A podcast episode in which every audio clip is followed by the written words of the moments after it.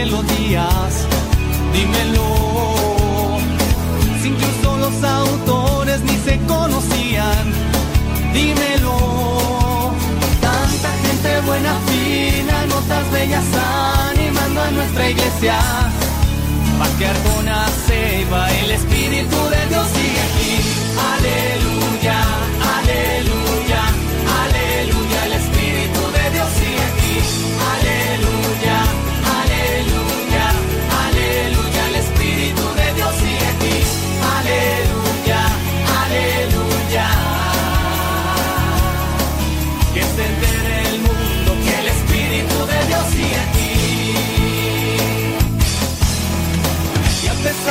las pugnas, de los signos de contradicción, de los muchos errores por los que hemos pedido perdón, no, no me quedan más dudas. Tú sigues con nosotros, Señor, porque solo así se explica tanta gente linda, tanta lucha, tanto amor.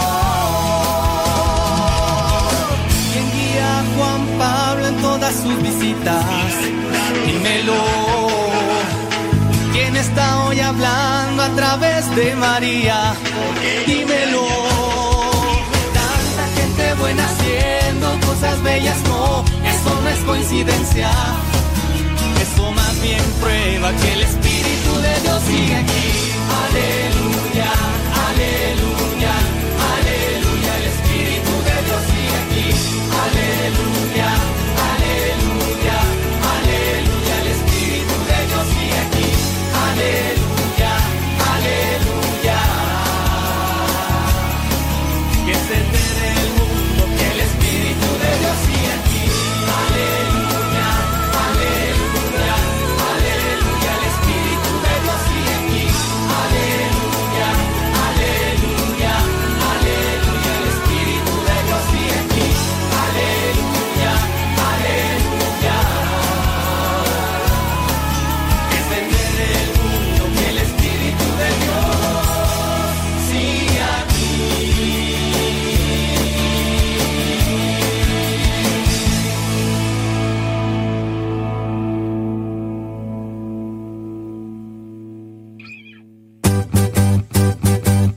Ya llegó, ya llegó, ya llegó, ya llegó. DJ Chafa. Soy de la cuadra de los buenos, de una estirpe de guerreros, de la gente del Señor. Y lucho por ganarme un día el cielo, máscara cabellera, por ganarme su perdón. Y lucho, lucho, ay como lucho. Y tanto lucho que ahora me dicen el luchador. Y lucho, lucho, ay como lucho.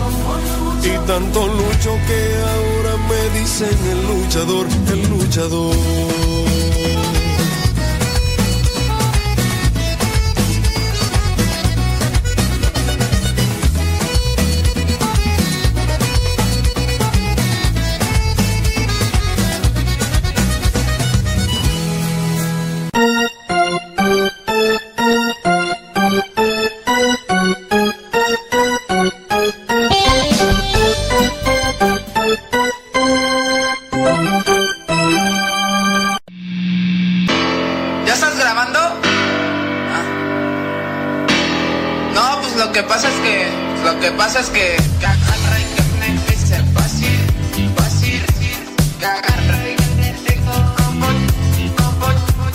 Y que le digo.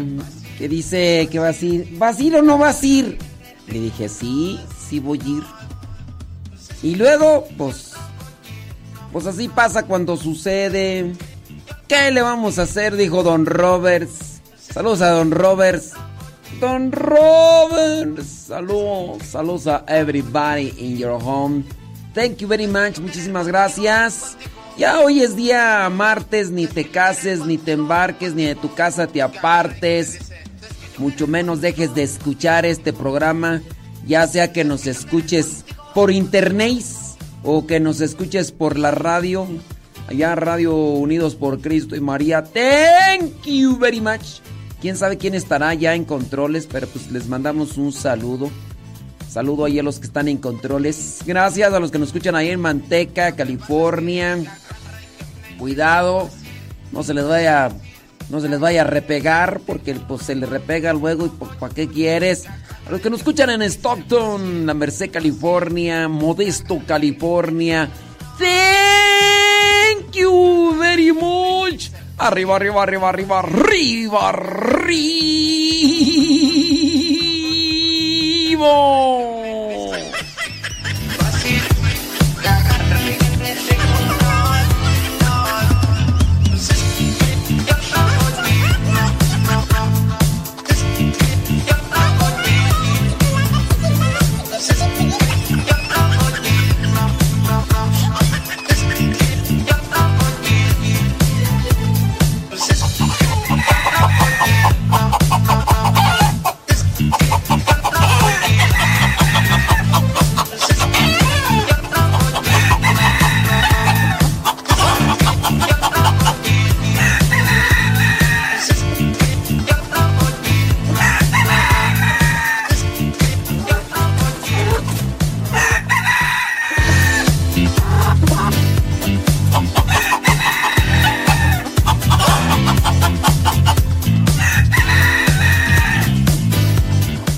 Guayumín y a Guayumina.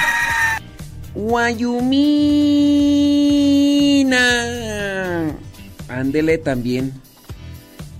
Saludos a Eugenio Medina, muchísimas gracias. Saludos a... Ah, sí. Muchas gracias.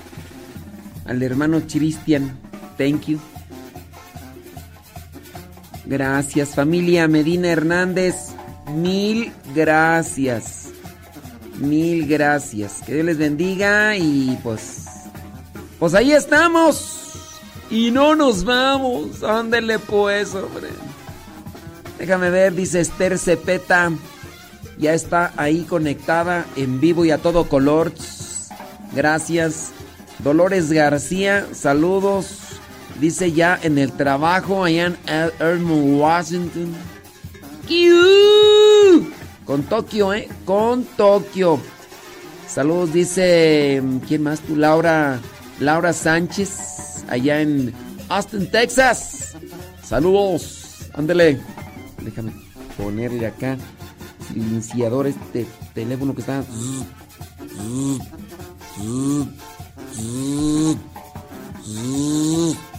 Mándenle sus preguntitas, sus comentarios, ya sábanas, para qué cobijas. Aquí estamos, ya saben las vías de comunicación. Allá los que están allá en Unidos por Cristo y María, mándenos sus mensajes, sus comentarios. ¿Qué le parece este programa? ¿Le, anima, le alegra, le motiva, le inspira? Es que si ustedes no hablan, los que están escuchando allá en, en Modesto, en La Merced, en Manteca, en, en Staton, en pues nomás, pues uno va a decir, ¡Q! Sí, pues. Ahorita no sé quién está en controles, porque pues está uno, está otro, están muchos, no hay nadie, este. Si nos pasan, no nos pasan, y pues ya uno no sabe, uno no sabe, pero como quiera, muy agradecido. Muy agradecido, muy agradecido. ¿Sí? ¿Quién estará? Sabrá Dios. Déjame poner acá eh, en modo activo. Mándenos sus mensajes, sus comentarios, sus preguntitas. Vamos a darle respuesta, obviamente. Si no, pues nosotros, eh, nosotros traemos ahí con queso las tortillas.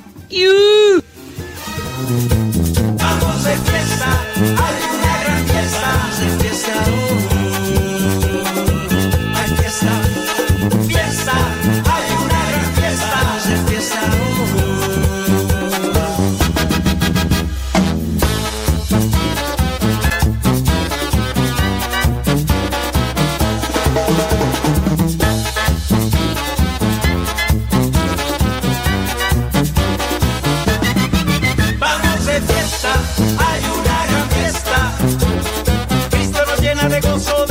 Con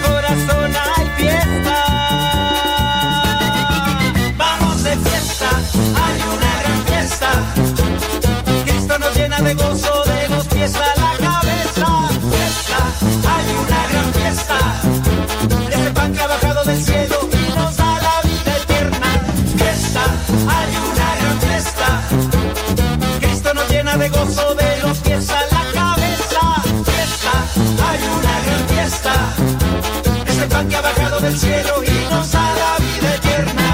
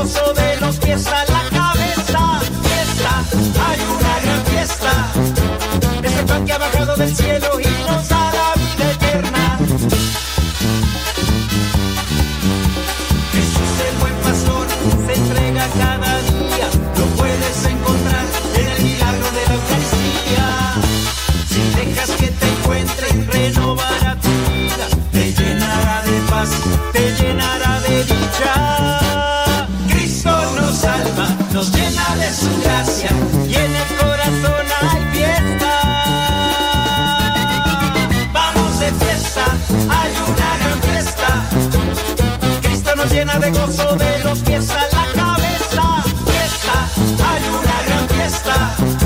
Es el pan que ha bajado del cielo y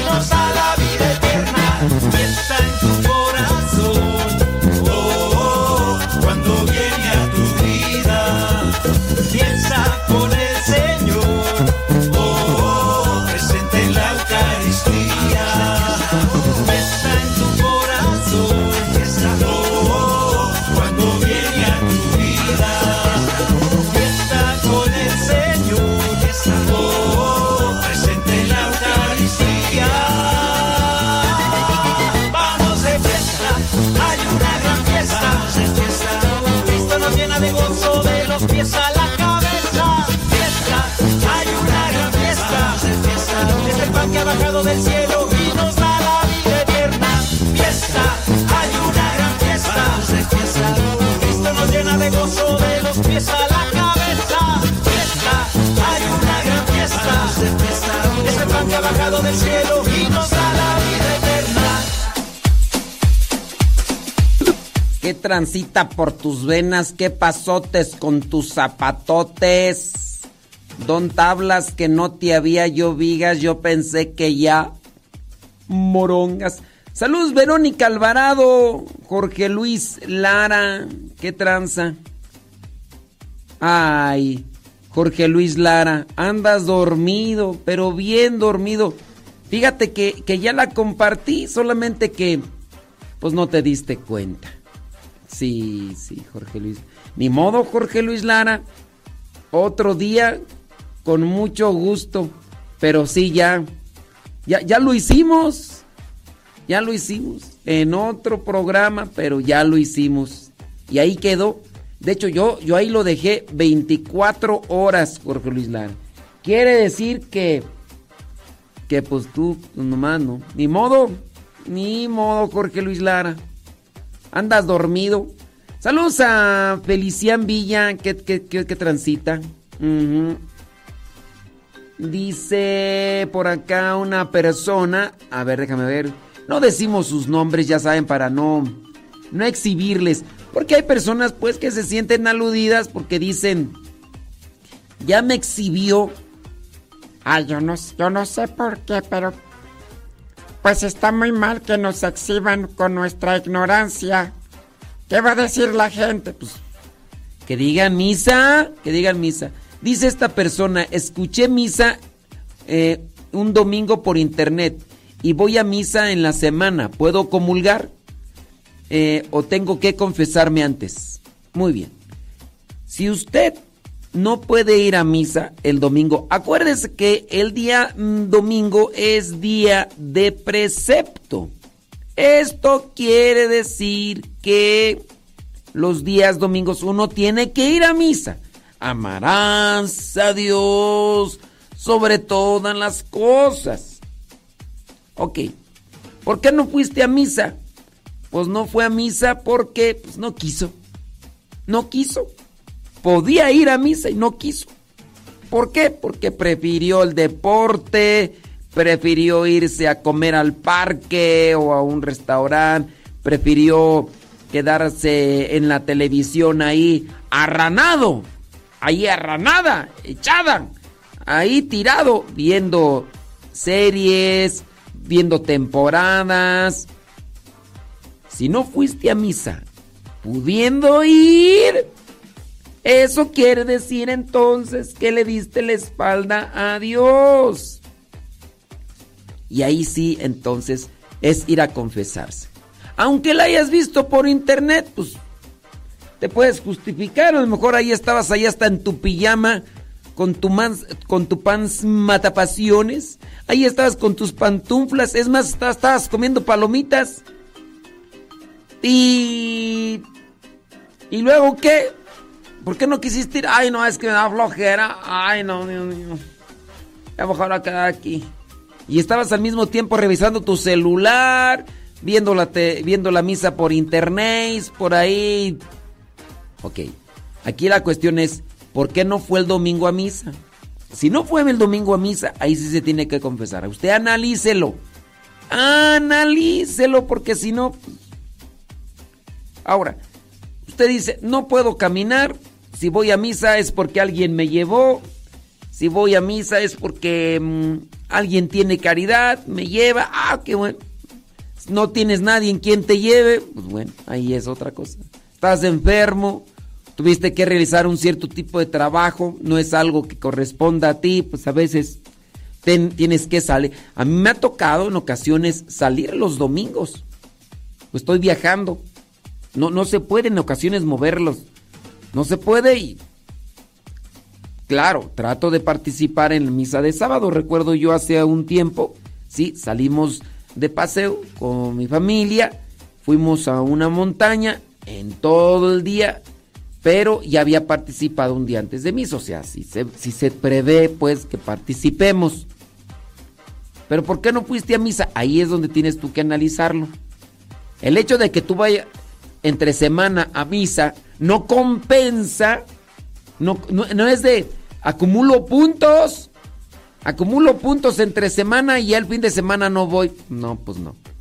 Así que, I'm sorry for you, dijo aquella, si no fuiste a misa el domingo y podías ir porque dijiste, pues ya con eso yo lo voy a voy a cambiar, voy a cambiar eso ya pues pues nomás no.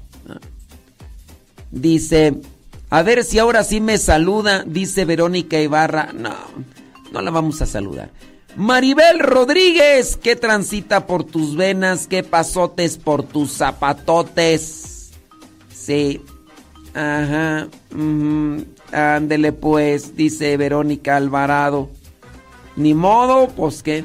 Luis Cisneros, ¿qué pasó? ¿Todo bien? Ándele, échele ganas. Francisco, ¿qué transita por tus venas? Francisco, échale ganas, ¿eh? No sé qué andes ahí. Dice, a mí me anima y me motiva el programa, dice Dilberto Rodríguez. Qué bueno que te anima y te motiva el programa. Tere. Ay, Tere, dice que está Tere enferma, hombre. Échale ganas, al mal tiempo, buena cara y mucha oración. Saludos. Dice, dice Lali Tapia que le mandan saludo a su viejo. No me acuerdo cómo se llama tu viejo, pero pues este, saludos a él. Mira, yo pienso que tu, viejo ni nos está escuchando. Sí, ¿A poco? Sí, sí, sí, sí. Ah, sí, ya, dice Héctor Tapia. Saludos a Héctor Tapia. Mm, mm. Ah, qué bueno, ¿no? Pues saludos a Héctor Tapia y a Lalis Tapia. Rosalía Herrera. Chile ganas, eh. Déjame ver por acá. Erika Gómez. Ay, ya empezó Erika Gómez. No, hombre, Dios mío. Saludos, dice Alejandra Ayala. Qué bueno, me da muchísimo gusto. Por acá está, dice anónimo. O sea que no quiere que diga su nombre. Un día una señora se acercó a ella, a esta persona, para contarle que cuando era niña tenía, cuando tenía siete años su tío abusó de ella y la dejó en estado crítico. Le dijo que si ella tenía que confesar eso que le pasó. No, ella no tiene que confesar eso porque ella no cometió ningún pecado. Yo le dije que no, que el pecado era de su tío. Dijo, ¿dónde está Dios cuando pasan estas situaciones tan viles? Bueno, pues es que Dios no nos controla. No es para echarle la culpa a él, decir, ¿por qué Dios no, mm, por qué Dios no me cuida? Es que, es que muchas veces tenemos una idea de Dios como que es nuestro gendarme, como que es nuestro guarura, como que esa es una idea equivocada. Dios trabaja en el interior. Si no lo dejamos entrar, Dios no se manifiesta incluso por medio de nosotros. Pensamos nosotros que Dios debe ser como el genio de la lámpara maravillosa, el genio de la lámpara maravillosa que promete estar siempre con nosotros y que de repente, pues, oye, yo lo necesitaba y no, no estuvo. ¿Dónde está Dios? Pues le voy a reprochar. Dios no es el genio de la lámpara maravillosa. Dios viene a trabajar en nuestras vidas en un sentido espiritual, pero hay personas que le cierran el, el paso, le cierran su corazón. Y sí, a lo mejor estas personas tienen una idea de Dios equivocado. Imagínate que Dios controlara nuestras vidas o que Dios interrumpiera nuestras vidas así de forma digamos, en el caso de los que van a saltar, de los que van a no saltar de, estar saltando, saltando sin parar, son parar, no, de los que van a robar o de las personas que van a cometer aborto. Pues cuántas personas no hay cometiendo aborto todos los días, cuántas personas no hay cometiendo eh, mm, lo que es la pederastía.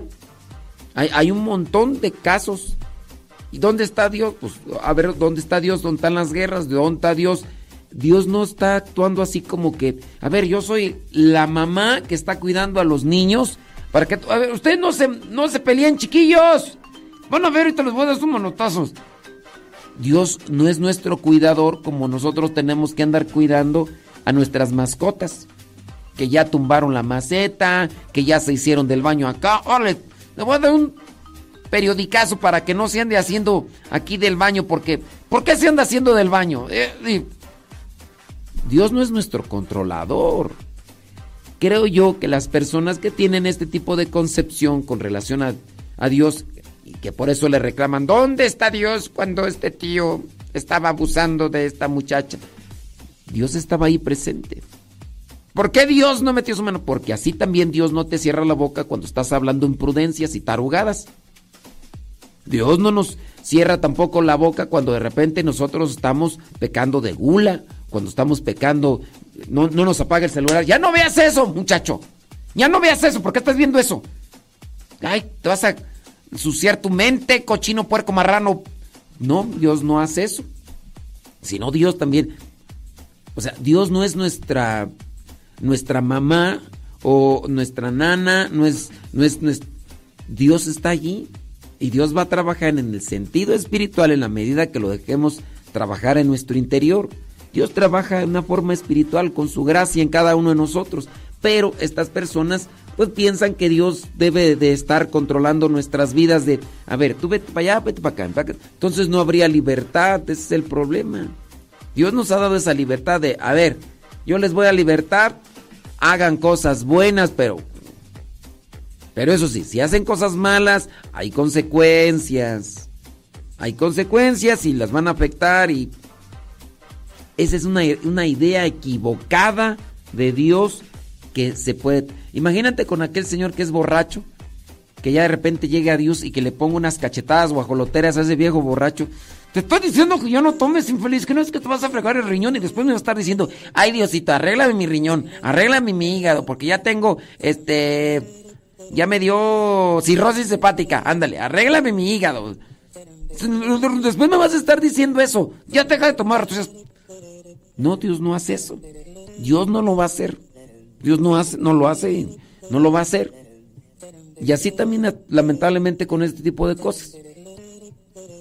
Deja regresar a lo que es el comentario. Lo que le hicieron, alguno dice, eh, Bueno, pues ahí está hay una persona pues que tiene una concepción desviada, mm, desconectada de Dios. Dios no es, no es eso. Dios trabaja en la medida en que nosotros lo dejamos entrar en nuestra vida de manera particular. Sí, hay casos súper extraordinarios. Oye, esta persona le sucedió este accidente y no le pasó nada. Pues no sé si es Dios o el ángel de la guarda que en ese momento intervino porque... ¿Y por qué no intervino en otros momentos? Ay, sí, ya no te sé decir. Dice. Bueno, pues a ver qué. Eh... Yo sí sé. Ah, ok, muy bien. Bueno, pues saludos, dice. Eh... Ah, muy bien. Saludos, Malena Nabor. Chale gana. Saludos, dice por acá José Alejandro. Saludos, José Alejandro. Saludos, dice quien tú, Sara Casillas. Sara Casillas que transita por tus venas. Dice por acá una persona con relación a esto de los abusos que se dan dentro de, de las familias. Dice, eh, yo padecí, dice esta persona, también dice con relación al comentario que estábamos haciendo, dice, yo padecí por años el abuso. Ahora sé que Dios me fortalece porque sobreviví y no me fui por otro camino. Y ahora con mi testimonio puedo escuchar, encaminar al perdón. Pues sí, eh, Dios ahí. Dios es ahí donde trabaja.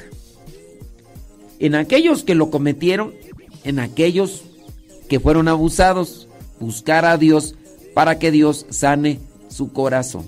Saludos, dice Juan Alvarado. Saludos, Juan. Juan, Juan. A mí que me llame, Juan.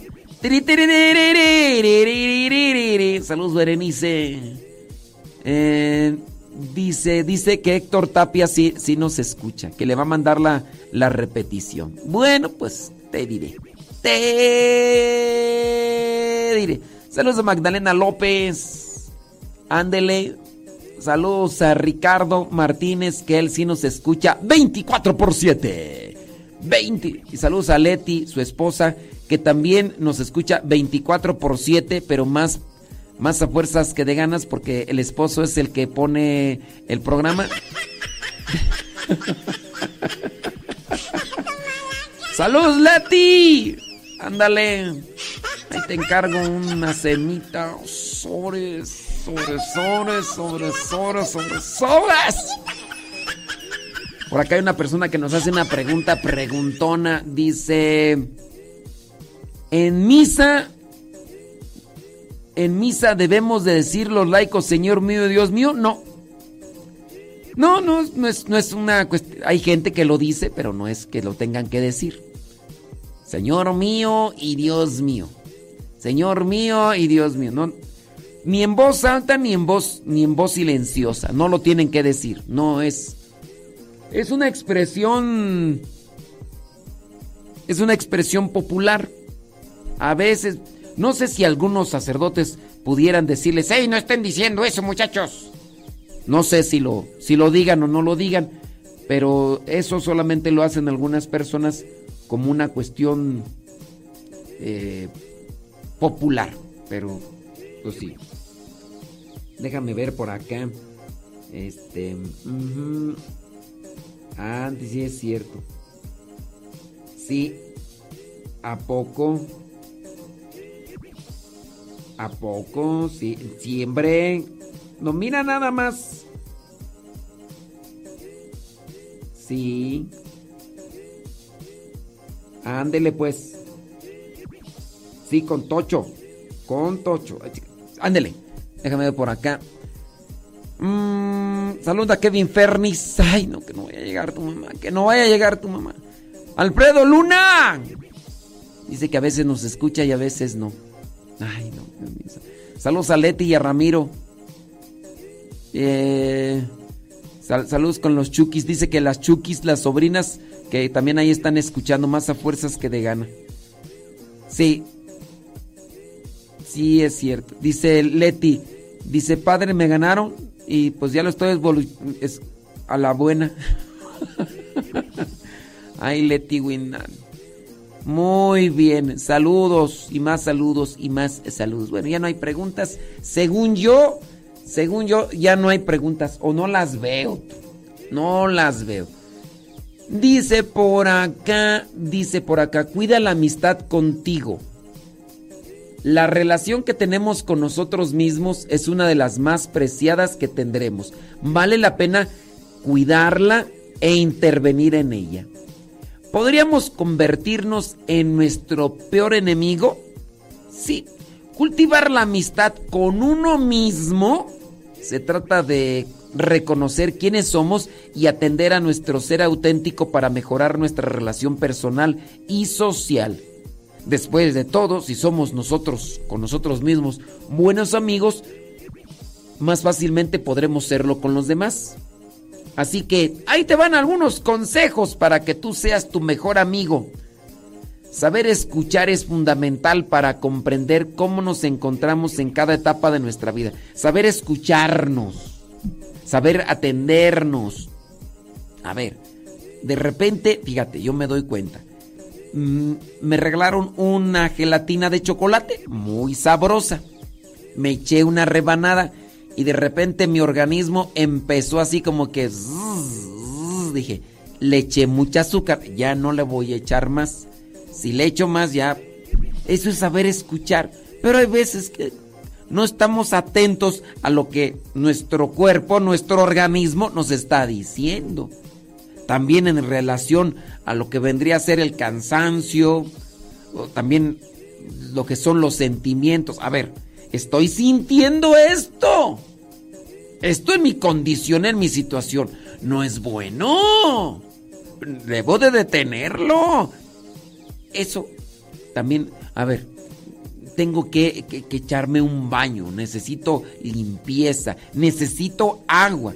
Muchas veces se pudiera estar dando agua al organismo más por una obligación. Es que me dijeron que tengo que tomar tres litros diarios. Oye, tu cuerpo ya no quiere, no importa, tengo que echarle tres litros. No, también uno debe de poner atención, uno debe poner atención al organismo. Y entonces, pues sí, ¿Qué dice por acá Daniela Padilla? Usted lee y contesta. Dice, solo escucho. Ajá. Sí, pues claro, pues hay cosas que no tengo que decir al aire, Daniela Padilla.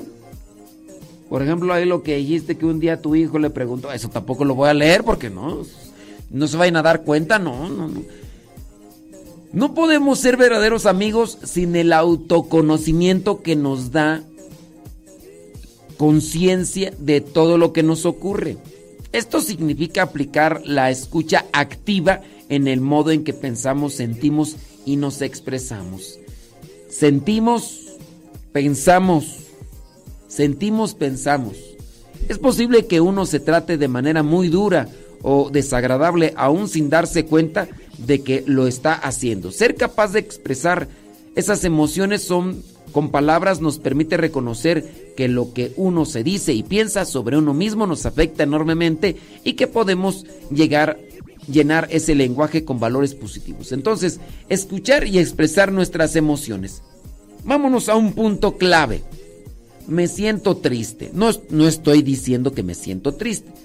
Llega un momento en el que estoy triste. Como yo soy mi amigo, la amistad conmigo mismo, ¿qué tengo que hacer yo? Yo me siento triste. tengo que activarme. Ando medio decaído. tengo que activarme. ¿De qué manera me activo? En la medida en que mi organismo viene a tener dopamina. Si tengo dopamina, entonces tengo que buscar de qué manera activo la dopamina, también la, endorfina, también busco la, mm, eh, las oxitocinas las oxitocinas también son buenas. Endorfina, dopamina, serotonina y las eh, oxitocinas son buenas. Oye, ay, ando triste. Ay, no me he decaído. Tengo que activarme, tengo que activarme porque me quiero. Qué lindo soy, qué bonito soy. ¿Cómo me quiero? Ah, ah, sin mí me muero. Ah, Jamás me podré olvidar. Pues uno, te, uno yo ando medio tristón, decaído. Entonces tengo que buscar canciones canciones que me, que me animen. Con ritmo y con letra positiva, constructiva, algo. Alegre la mañana con yo voy. Contigo caminando, tomado de la mano con Jesús yo voy. Toma, o sea, tengo que buscar algo que me active. Porque me quiero, o sea, pues, me siento decaído. Pero no, andas todo decaído y nomás andas arrastrando la cobija, tirándote al suelo. No, hombre, ¿qué tirándote al suelo? ¡Te azotas! ¿Cómo andas? ¿Pasa qué?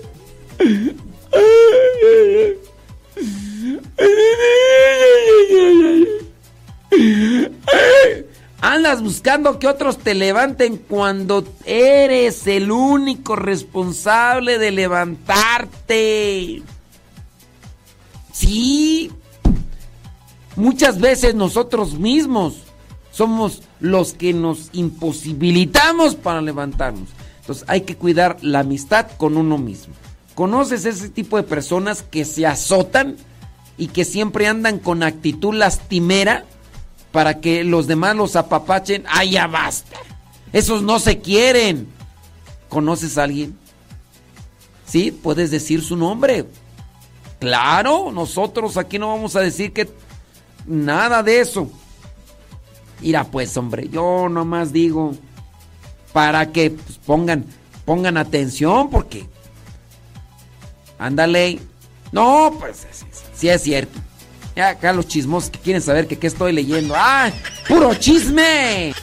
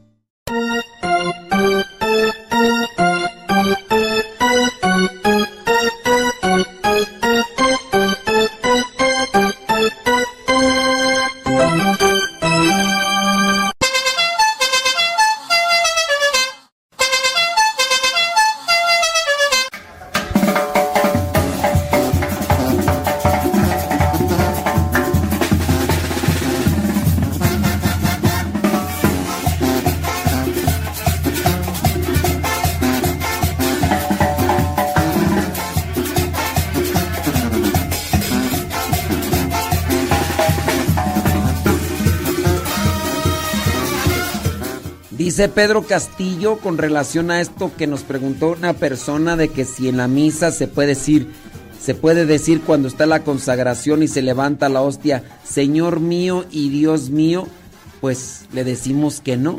Dice Pedro Castillo pues que él fue a una misa y que el sacerdote decía Señor mío y Dios mío. Oye Pedro Castillo, ciertamente yo digo litúrgicamente no se debe de decir que este sacerdote lo diga no quiere decir que lo tienen que hacer la gente. Si este sacerdote se tira a un pozo, tú no te vas a tirar. Eh, eso es lo que decía mi mamá. Eso es lo que decía mi mamá. Claro. Saludos a la peleadora, a la, luchadora Erika, Erika García. Saludos, cuidado, eh, porque ella es entrenadora de, de luchas mixtas. Sí, sí, sí, sí. No, qué bárbara. Qué bárbara. Es una luchadora, sí, pero con todas las de la ley. Soy de la cuadra de los buenos, donde estirpe de guerreros, de la gente del Señor. Y lucho por ganarme un día el cielo, máscara cabellera, por ganarme su perdón y lucho, lucho, ay como lucho, y tanto lucho que ahora me dicen el luchador y lucho, lucho, ay como lucho, y tanto lucho que ahora me dicen el luchador, el luchador.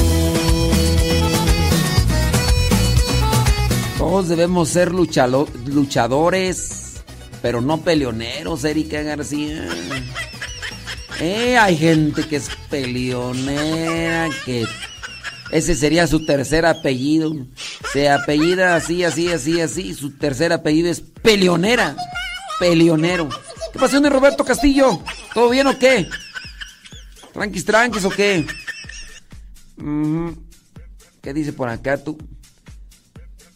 Dice, hay una madre, su hijo murió en un accidente y ella está muy enojada con Dios. Pues, pues, ¿qué quieres? Y dice que Dios no lo cuidó. Su abuela, ¿qué?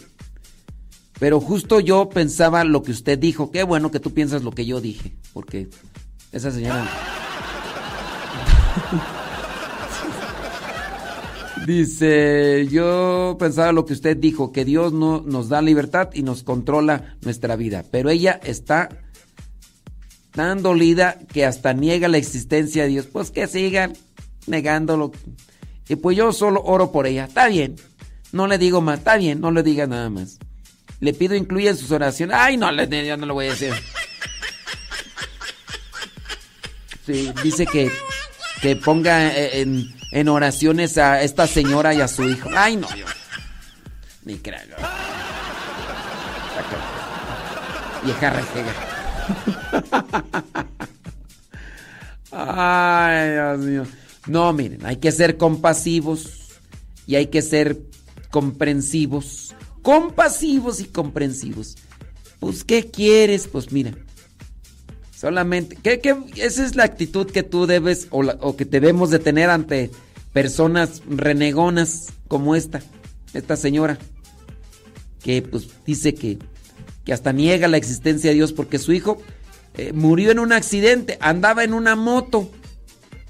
Andaba, o sea, el, hijo corriendo la moto muy posiblemente a altas velocidades, eh, hasta a lo mejor hasta sin casco, a lo mejor hasta sin casco. Uy, yo espero que no haya estado contaminado con sustancias o bebidas que luego...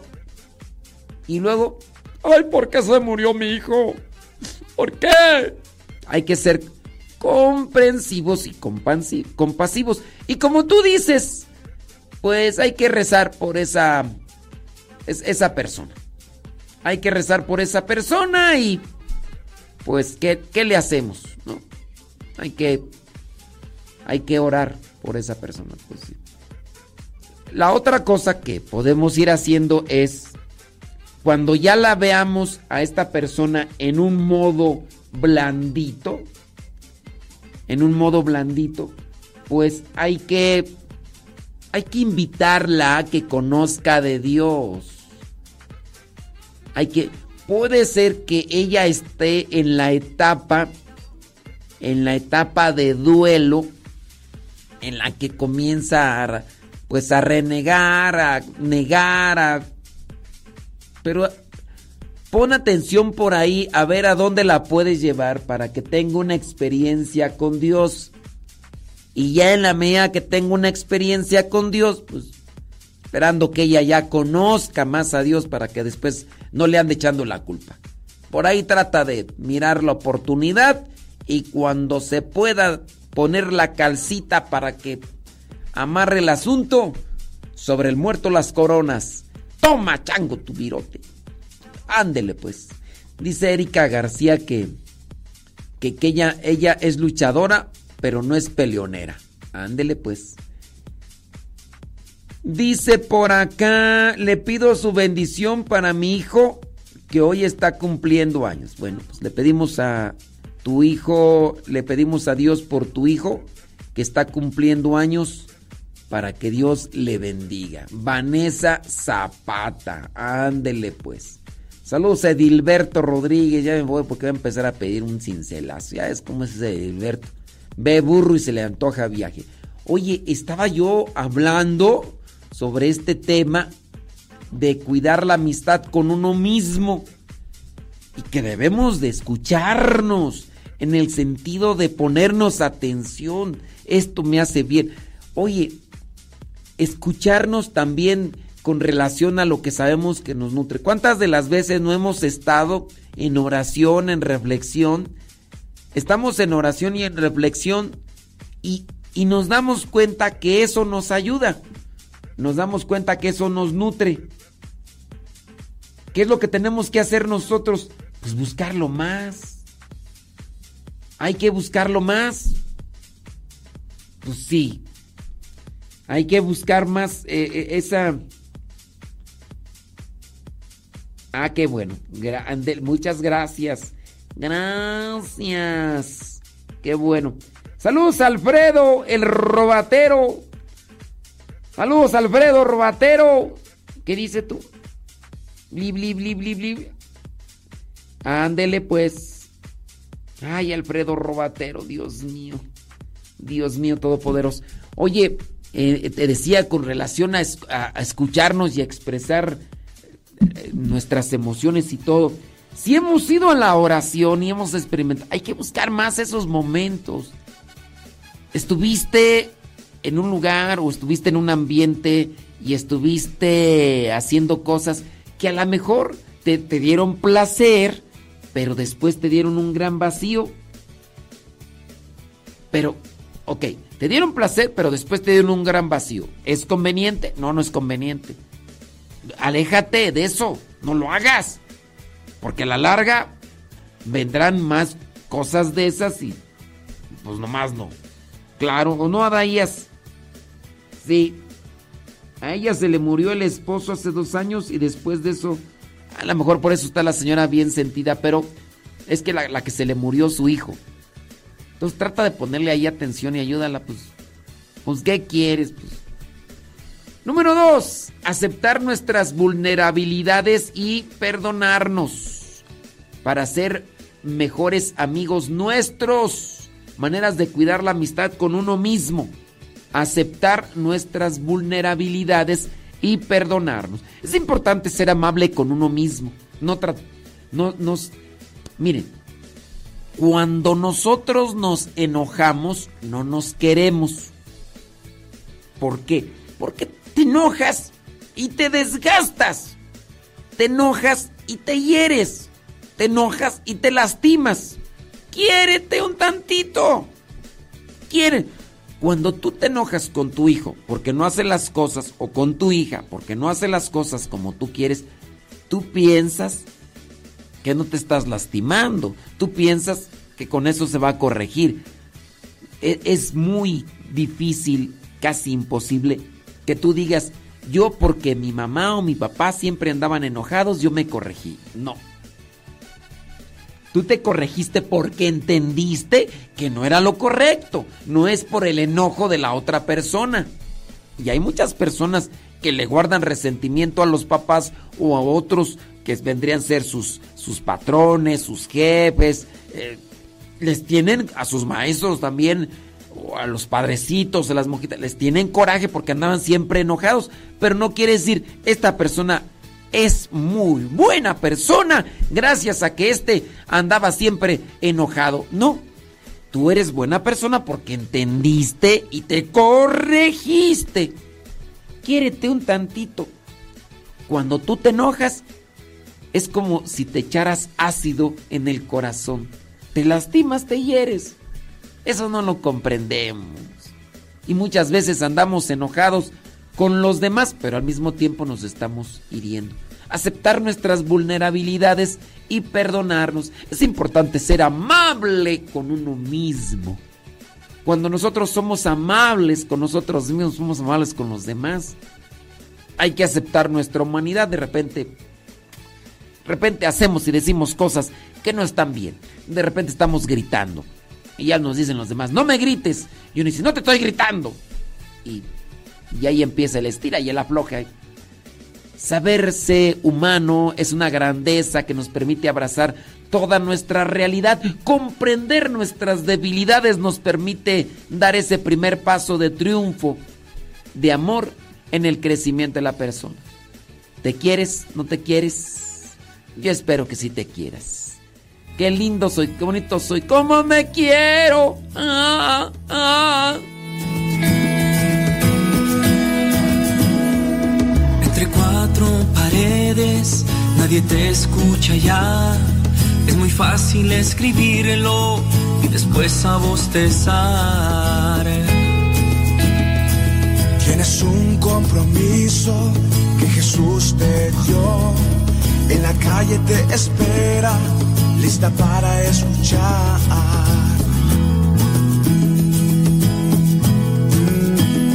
Huele a oveja, huele a perdida, huele a muerte por no llegar. Huele a oveja necesitada de que el pastor la encuentre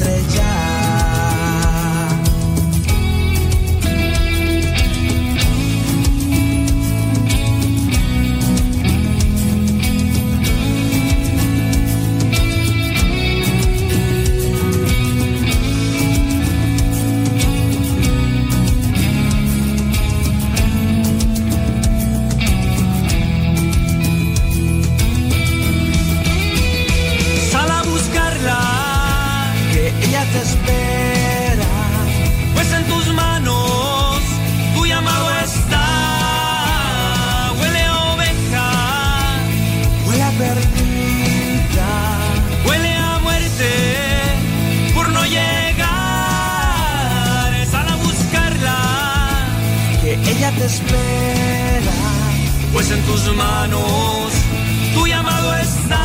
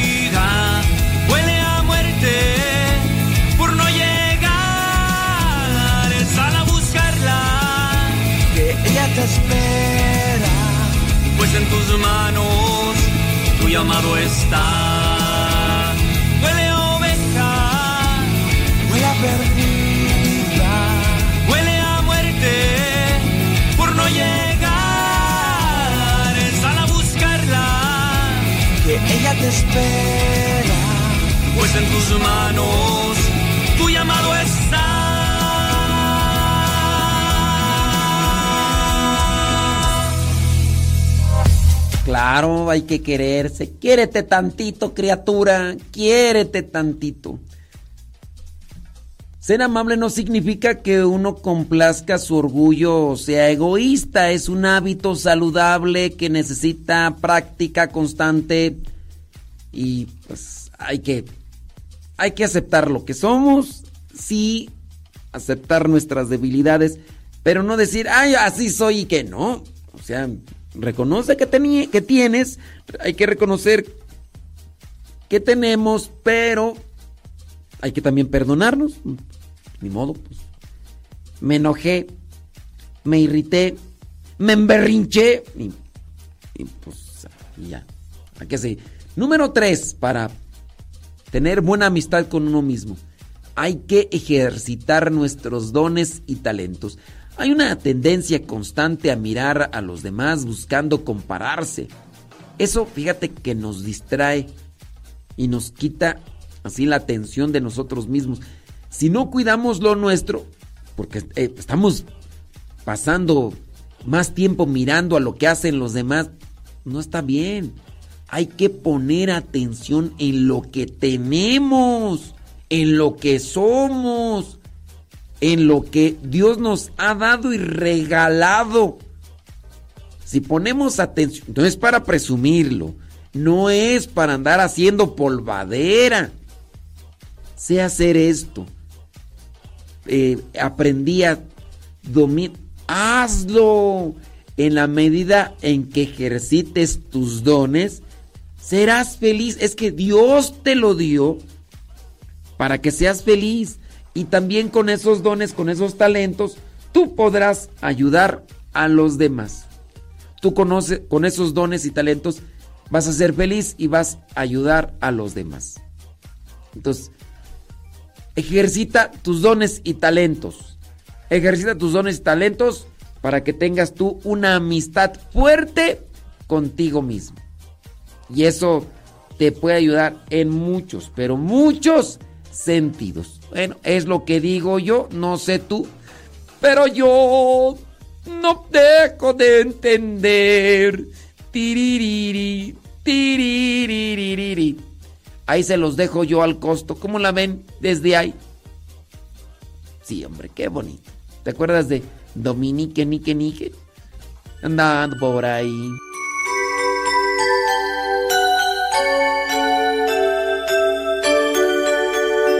Dominique, Nique, Nique, puramente por ahí, va él cantando amor.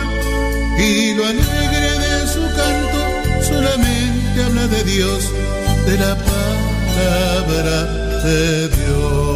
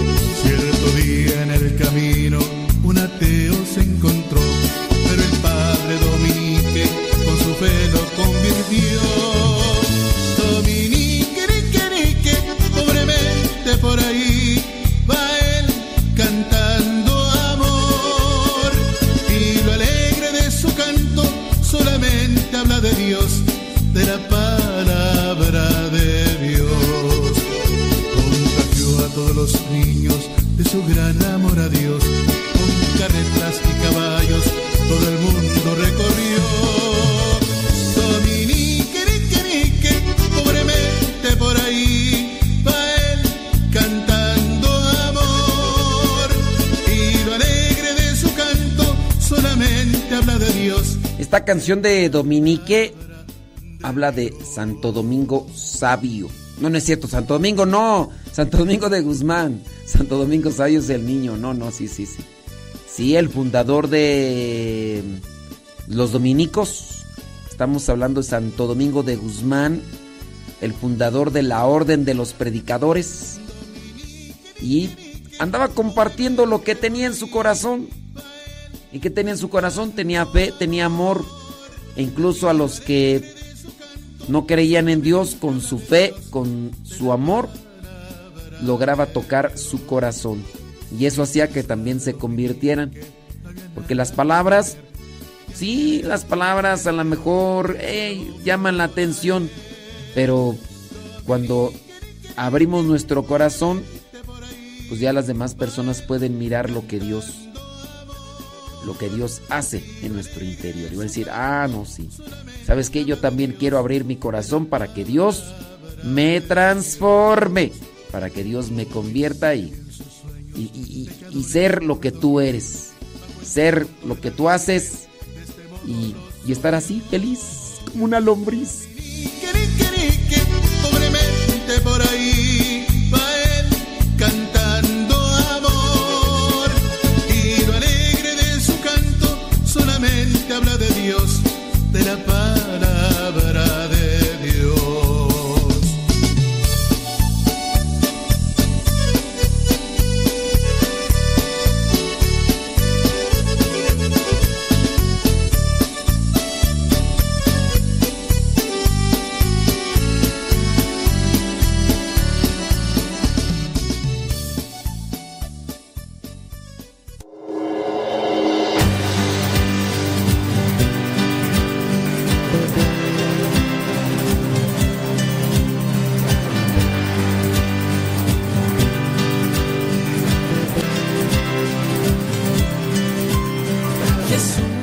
son las 9 de la mañana con 5 minutos en este día martes. Martes 17 de octubre. Majestad, tú eres grande, mi Señor Jesús, amigo fiel, Jesús, precioso es su amistad, su majestad, tú eres grande, mi Señor.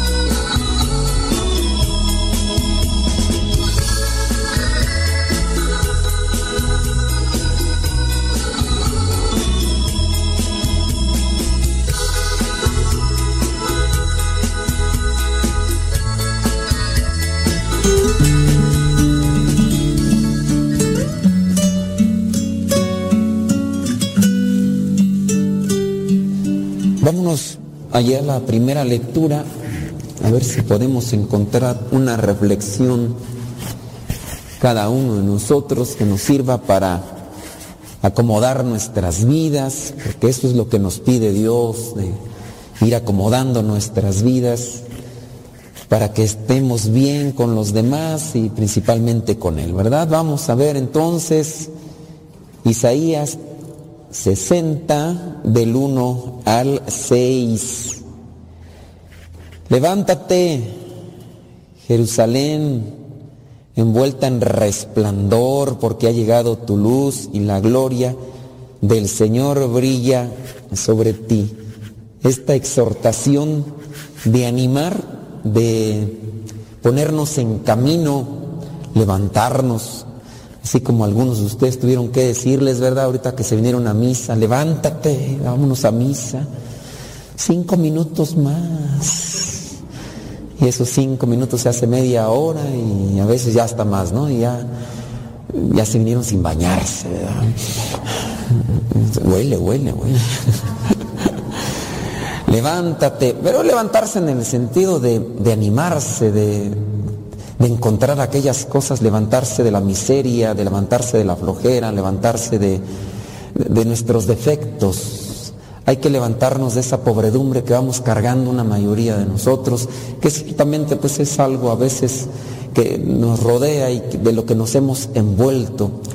Levantarnos de estas cosas también del pesimismo, de la tristeza, del dolor, del sufrimiento que a veces vamos cargando, vamos arrastrando, mirando solamente del pasado o mirando solamente los defectos, mirando solamente los errores, las equivocaciones y por eso a veces ni con alegría caminamos en nuestra vida.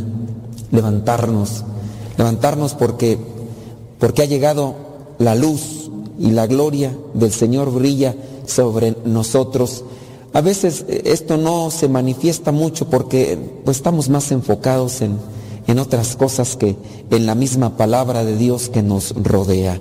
Versículo 2, la oscuridad cubre la tierra, la noche envuelve a las naciones, pero el Señor brillará sobre ti. Pero hay que levantarse esa oscuridad que nosotros podemos ver reflejada en las familias.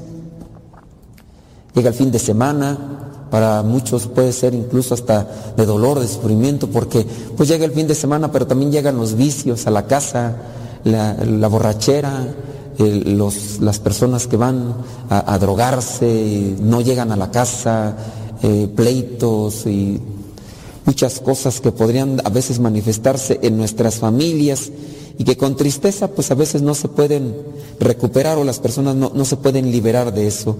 ¿Qué problemas podríamos tener en nuestras familias? A lo mejor algunos igual es momento de convivencia familiar, pero también al mismo tiempo, en algunos casos, ¿verdad? Es momento de gritería, de enojo, de discusión, de reproche, de reclamo, y a lo mejor algunos ni quisieran estar ya los fines de semana eh, con su familia. Mejor seguir trabajando, mejor seguir allá donde te puedes refugiar, allá en lo que haces y todo ya mejor no, no reunirte. Ese tipo de cosas se ven en algunas familias, pero igual puede ser porque no tenemos esa decisión de, de levantarnos, de acercarnos a la luz.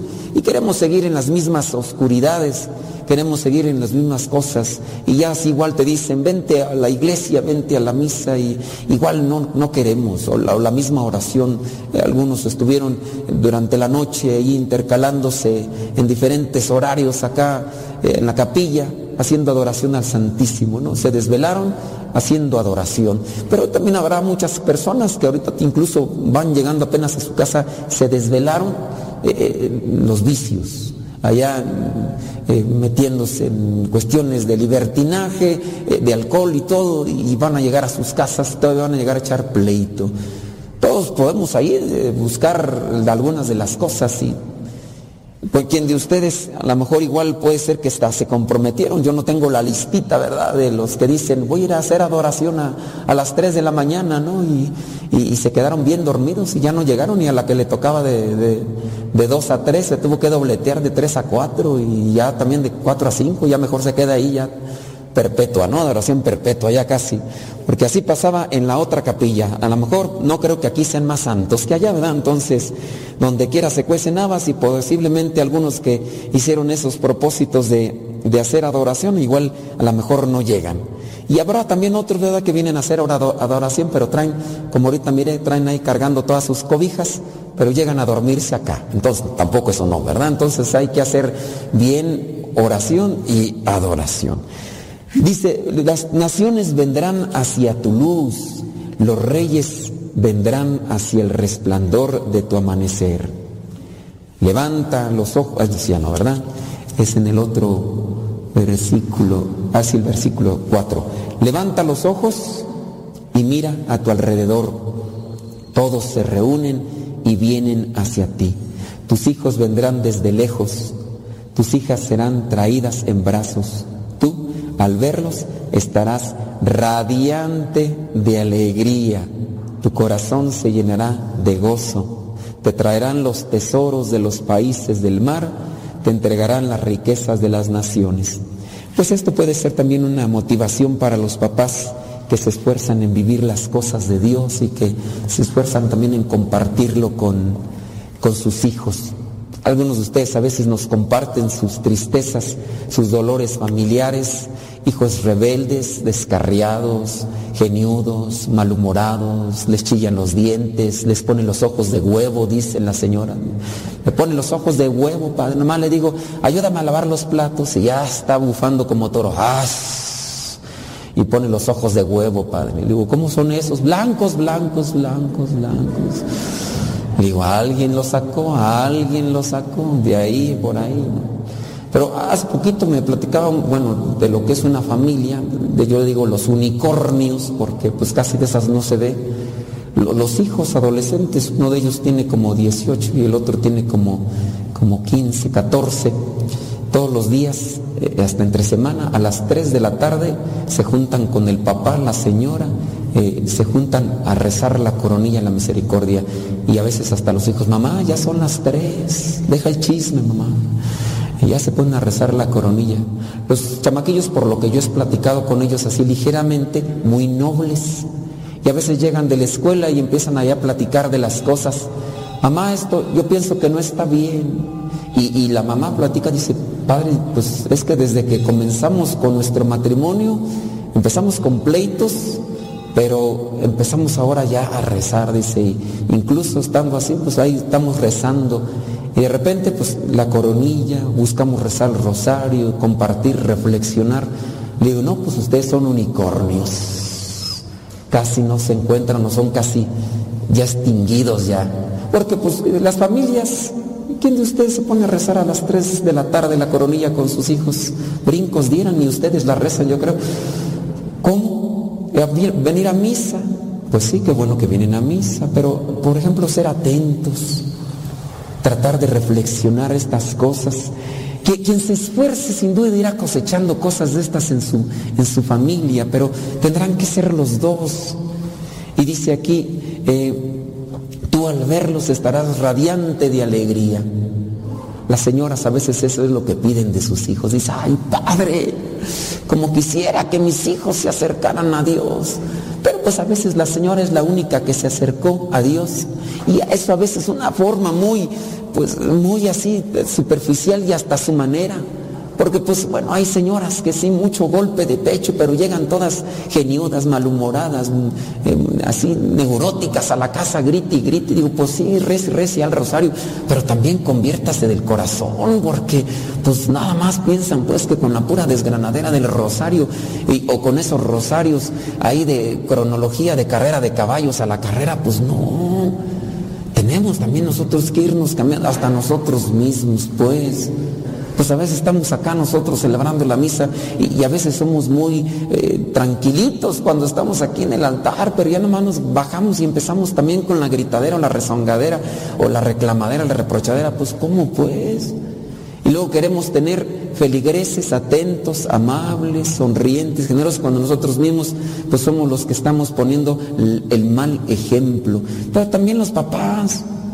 A veces por eso las comunidades son frías, son secas, porque nosotros mismos somos ese reflejo. Ojalá y que nosotros nos levantemos de estas situaciones que em, nos envuelven en oscuridad y en tristeza. ¿Por qué será que nosotros en ocasiones nos desalentamos y ya no seguimos las cosas de Dios?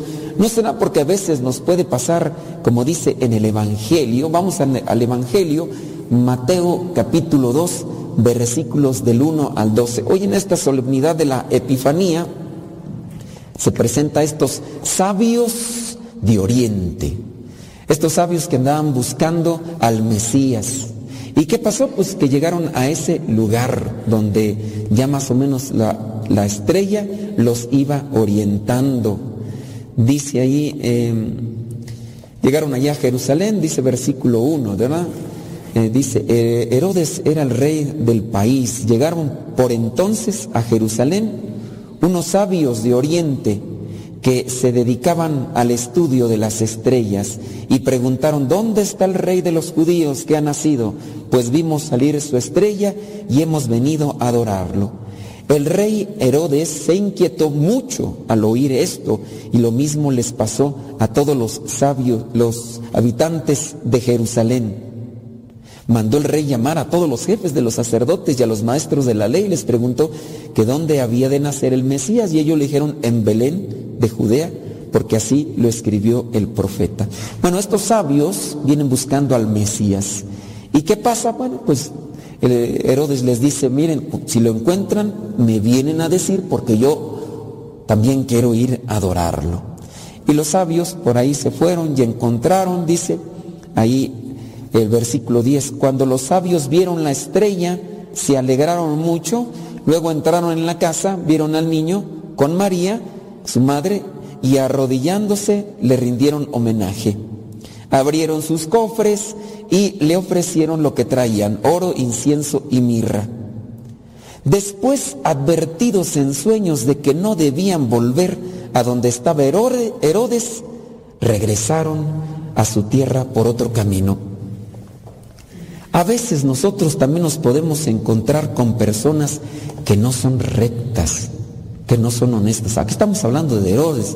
Y si ustedes han tomado un poquito los cursos bíblicos y se acuerdan, tendrán presente que los reyes deberían de haber tenido esa conexión también con la misma religión. Deberían ser también hombres religiosos.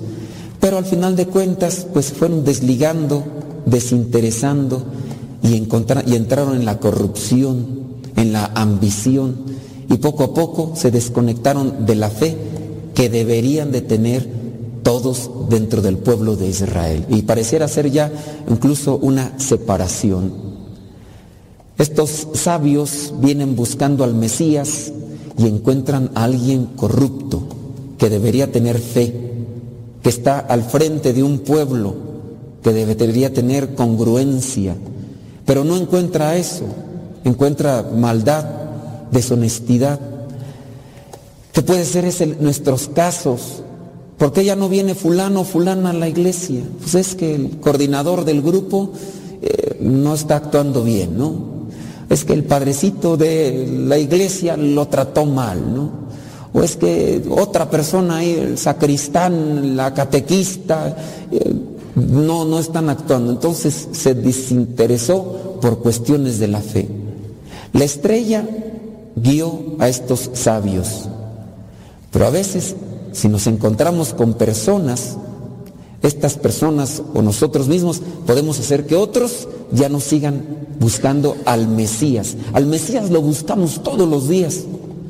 Yo busco a Dios todos los días. Lo busco en la oración. Lo busco en la reflexión. Lo busco en los sacramentos. Ahorita, ¿quién de ustedes? Bueno, ya está, creo que ya, se, ya terminaron los pecadores, pero ahí estaba el Padre confesando. Y yo busco a Dios en la, en la confesión también, porque busco que me perdone, busco que me dé su gracia. Y buscamos a Dios. Pero a veces nos podemos encontrar con este tipo de personas que nos pueden desalentar ¿Quién no hasta podrá desanimarse de venir a la iglesia y de repente mirarnos a nosotros medios dormidos o dormidos y medio? Y van a decir, ¿a esto vienen a misa? Luego ni ponen atención. ¿A esto vienen a misa? Nada más a esto. Aquí sí, bien calladitos, bien así con su cara de no sé qué, pero apenas salen y empieza con la gritadera, empiezan con la enojadera. Y empiezan también eh, a desalentarse. ¿Cuántos no de sus hijos a veces se han desalentado y ya no quieren venir a misa? Porque así aquí bien tranquilitos, el matrimonio está agarrándose de la mano. Pero apenas llegan a la casa y agarrándose a moquetazos, o el pleito, la reclamadera, la mentadera de madre y demás. Y dicen, ¿para qué? Si nomás están tranquilos mientras están allí dentro del templo. Nos podemos desanimar, sí nos podemos animar. Ojalá y que nosotros seamos más de aquellos que guíen hacia donde el Mesías, que seamos estrellas y no estrellados, que podamos ser de estos que guían. Hay que ser también sabios, como estos sabios, ¿verdad? Porque a pesar de que encontraron a este dirigente de este gobierno, con ese tipo de ambiciones e intenciones, no se desanimaron. Tanto así que, pues bueno, dentro de lo que vendría a ser el 6 de enero, eh, aparte de lo que vendría a ser la Epifanía, también la iglesia conmemora a estos sabios, a estos que buscaron conocer qué era lo que había en las estrellas como algo que presentaba Dios para encontrar al Salvador. Y entonces fueron a adorarlo. Hay que pedirle sabiduría a Dios para podernos guiar hacia donde está Él y también poder guiar a los demás. Sí, hay muchas cosas que le pedimos, Señor, dame salud, Señor, dame trabajo, Señor, dame cosas materiales, pero se nos olvida lo principal con lo que nos podemos guiar hacia donde está Él.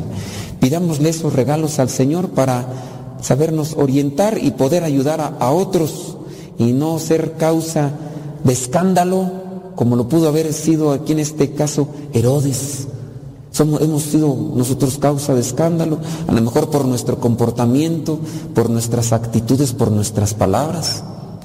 No lo sabemos, ¿verdad? Cada quien tendrá ahí que evaluarse y pedirle perdón a Dios y también pedirle esas gracias que necesitamos para ayudar a los demás. Que el Señor nos ayude para entender y vivir esta palabra.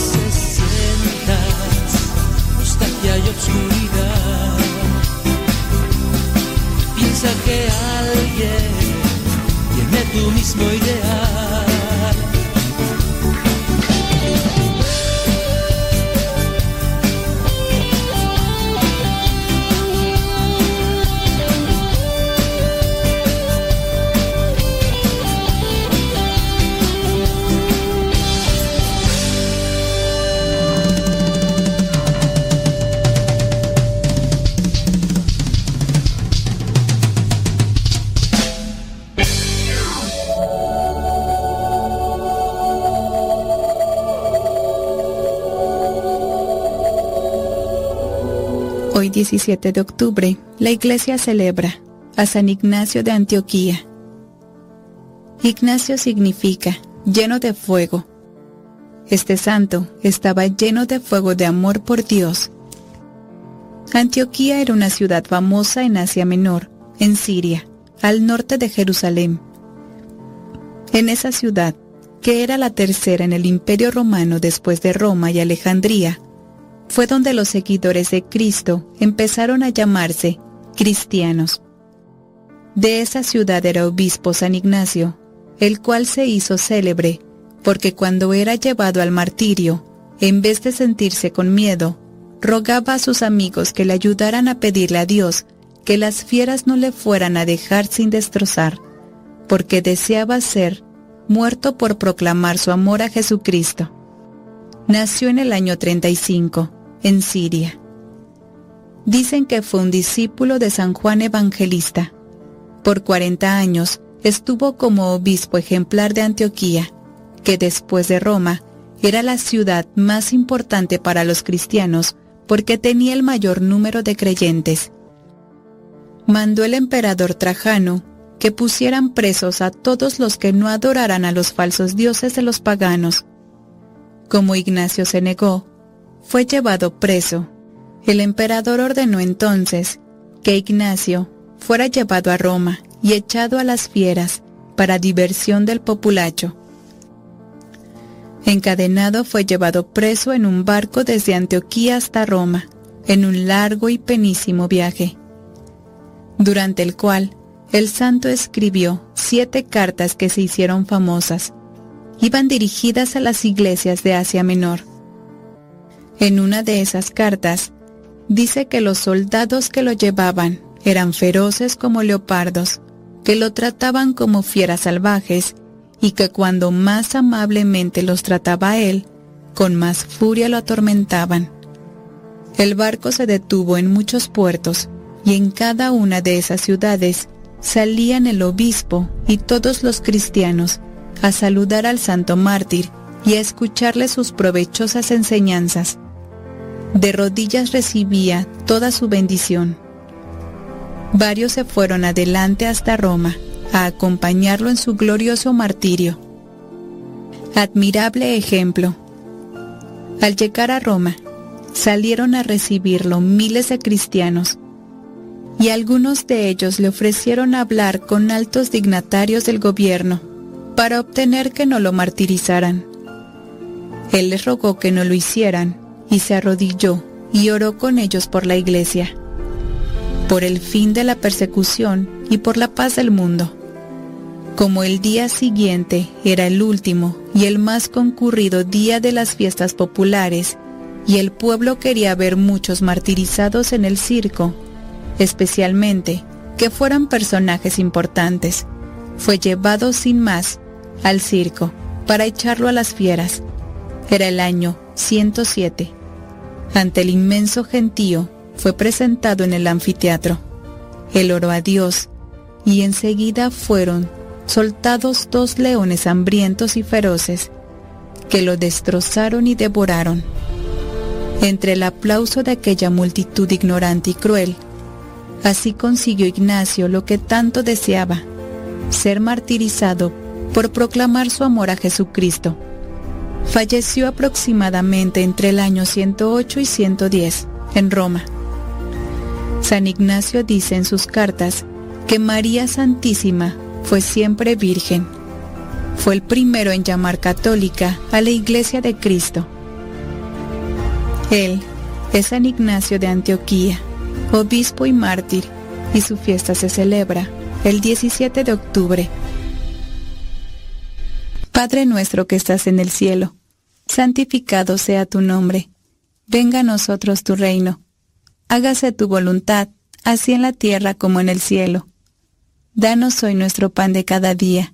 Perdona nuestras ofensas, como también nosotros perdonamos a los que nos ofenden. No nos dejes caer en tentación, y líbranos de todo mal. Amén. Dios te salve María, llena eres de gracia, el Señor es contigo, bendita eres entre todas las mujeres, y bendito es el fruto de tu vientre, Jesús.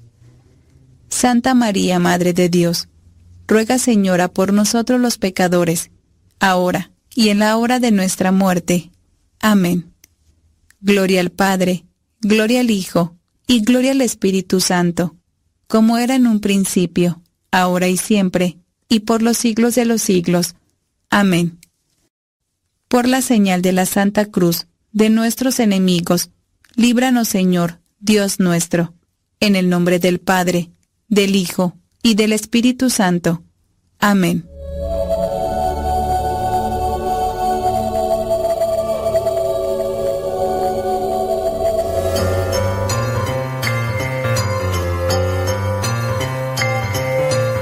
El día de hoy tenemos otra pregunta bíblica y es muy sencilla, sin duda la vas a responder de inmediato.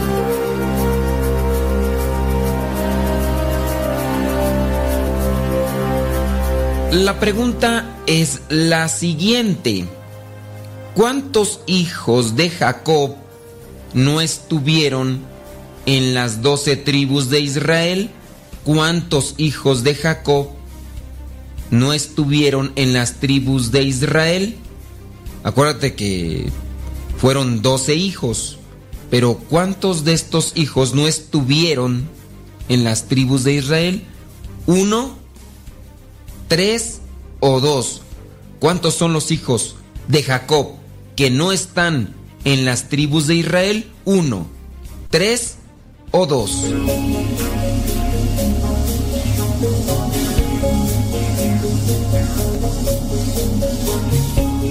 Bueno, pues si respondiste que fueron tres, te equivocaste. Si respondiste que fueron dos, también te equivocaste.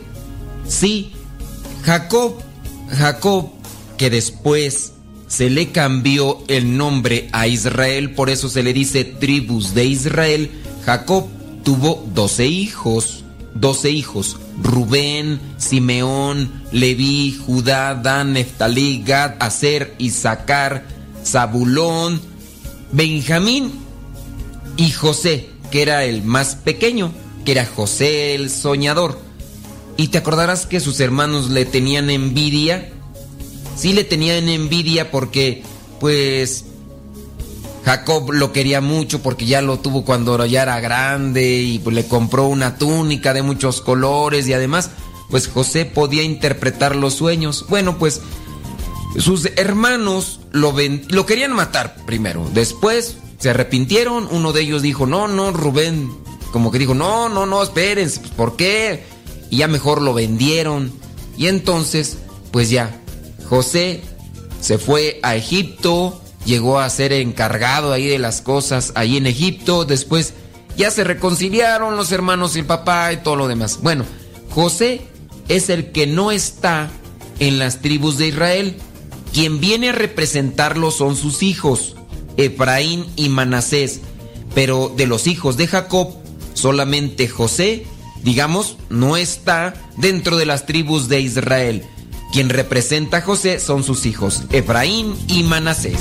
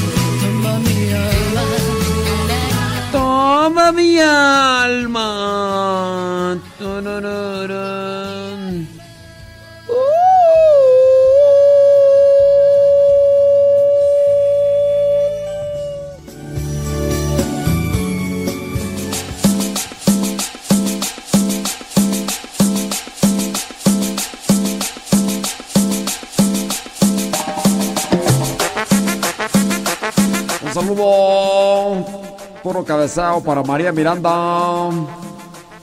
Eh, eh, eh.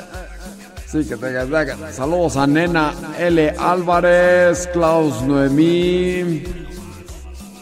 Sí, saludos ahí a Elena Pérez Robles, saludos a Marilú Juárez. Marilú Juárez, qué milanesas, que te dejas visteces, puro cabeceo.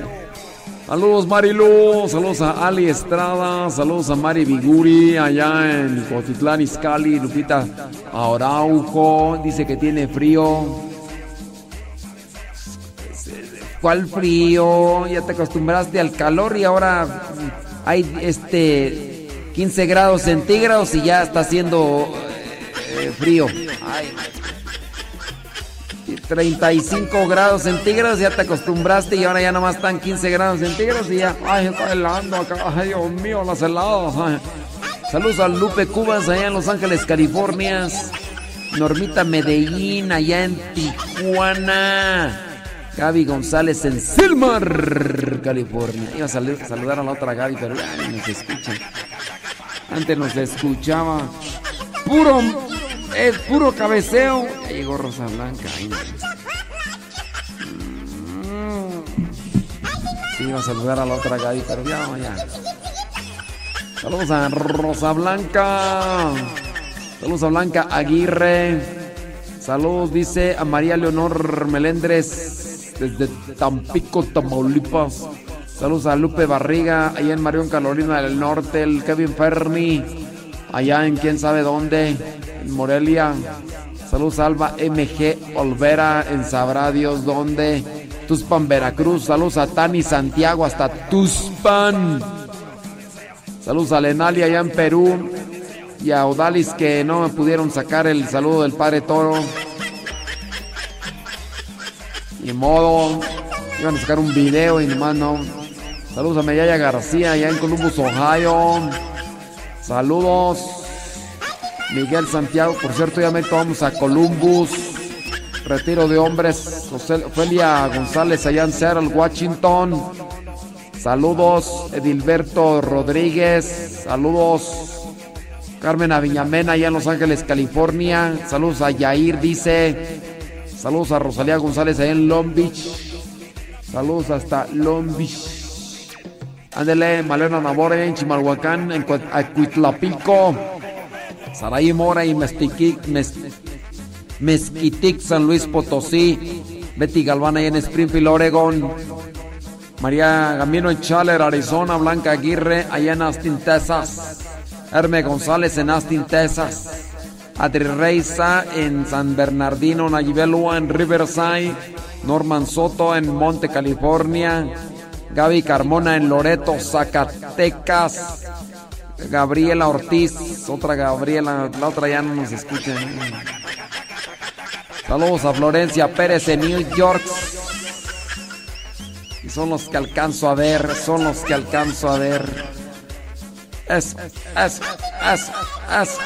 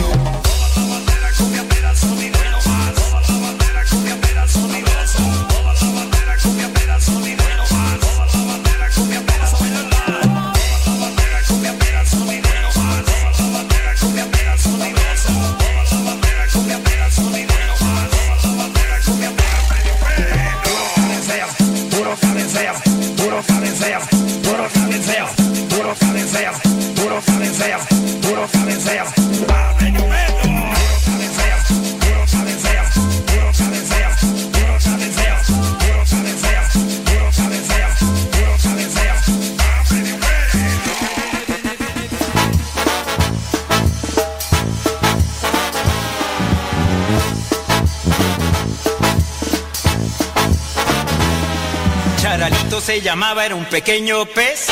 Era inteligente y de buen corazón, aunque muchas veces no había actuado bien. Se sentía pequeño y de poco valor, pensaba que el perdón no llegaría a conocer. Un día Charalito supo que el Señor pasaba por su barrio y lo quiso ver. No se sentía digno de encontrarse con Dios. Se quedó a lo lejos sin dejarse ver. Escondido entre los peces se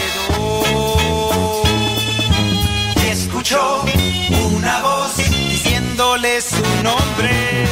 Y el Señor le miró, le dijo que esa noche cenaría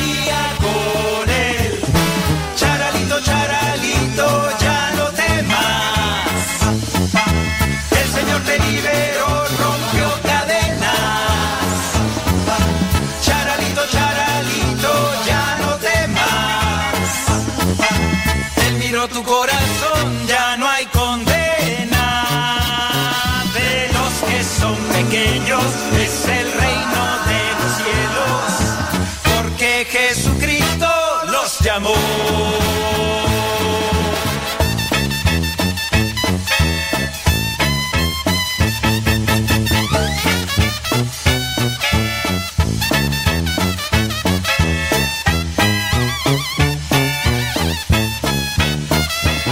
Si tú te sientes como el pececito aquel, lleno de tristeza en tu corazón, Jesús te está llamando, te conoce bien.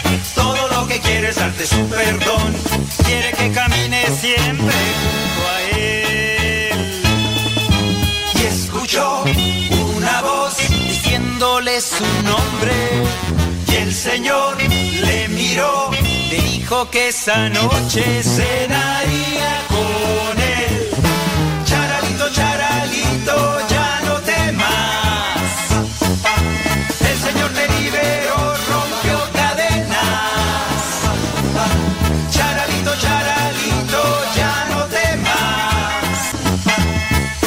tu corazón, ya no hay condena.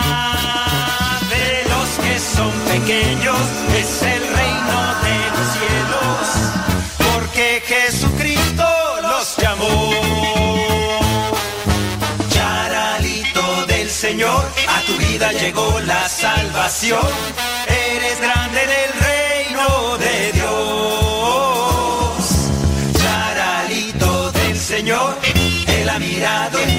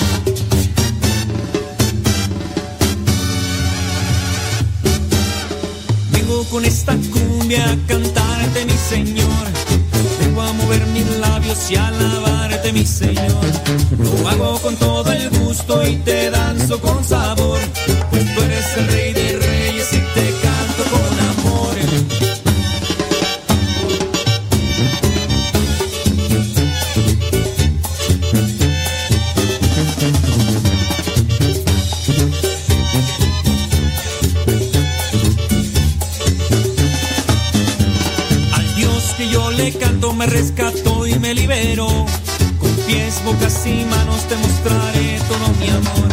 Y ahora quiero expresarte solo esto, mi Señor. Estas pequeñas letras te las canto redentor. Alabarte, mi Señor. Vengo a alabarte, mi Alabarte mi Señor, te entrego mi corazón. Alabarte mi Señor, vengo a alabarte hoy. Alabarte mi Señor, te entrego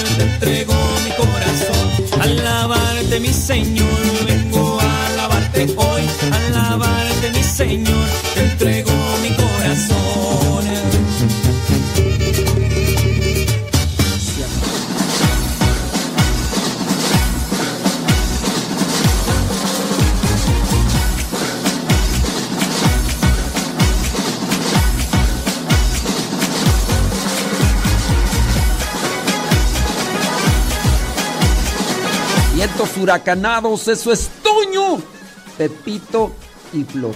Muchísimas gracias a cada uno de ustedes. Los que tienen eh, ignorancia en algunos aspectos, dice por acá una persona, dice, disculpe mi ignorancia. El significado de misa. Miren, todos podemos tener dudas, todos podemos tener desconocimiento. El problema no es tener desconocimiento. El problema es no querer sacudir esas dudas y ese desconocimiento. Lo peor que puede haber en una persona es soberbia y pensar que ya no necesitamos, que ya estamos bien. ¿Qué, qué es la, el significado de misa? Misa, la palabra misa viene a ser como misión, algo así. Esa palabra fue sacada de la despedida que se hacía o que se hace todavía en latín cuando uno celebra la misa. Etimología de misa. Vamos a buscarlo ahí en el diccionario para tenerlo más claro y más presente. La palabra misa viene del latín misa. Así, y significa despido. Eh, cuando eh, misa significa como despido, pero también tiene esa connotación de misión. Miren, cuando se finaliza la misa en latín se dice ite misa est.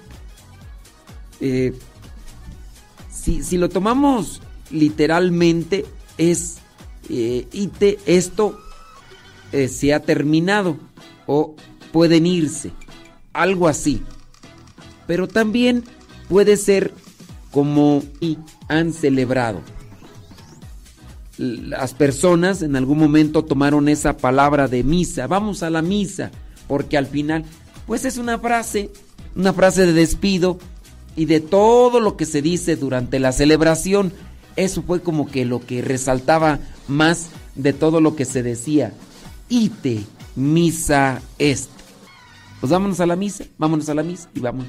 Es, y eso es lo que significa. Como vayan a la misión, vayan. Misa es despido, es la despedida. Ite, misa est. Esto ya se acabó, pueden irse. De hecho, antes también, ya no es muy común, ni tampoco es muy correcto decir, eh, mm, ¿cómo se decía? Eh, pueden ir en paz, la misa ha terminado. Esto se decía antes y se ha venido a, querer corregir porque se dice, no ha terminado. Lo que se celebró en la misa hay que compartirlo.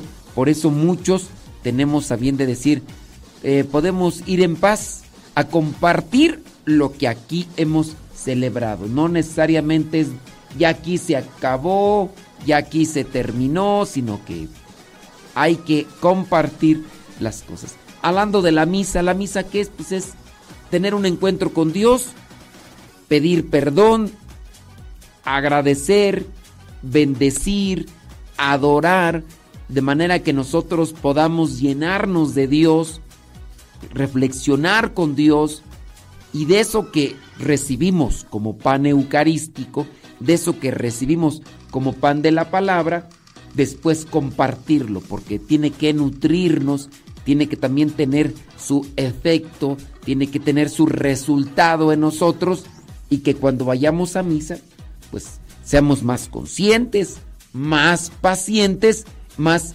misericordiosos. Eso es lo que tiene que dar en nosotros como resultado la misa. De manera que yo salgo de misa, salgo contento, con mucha paciencia, con mucha paz, con mucha alegría.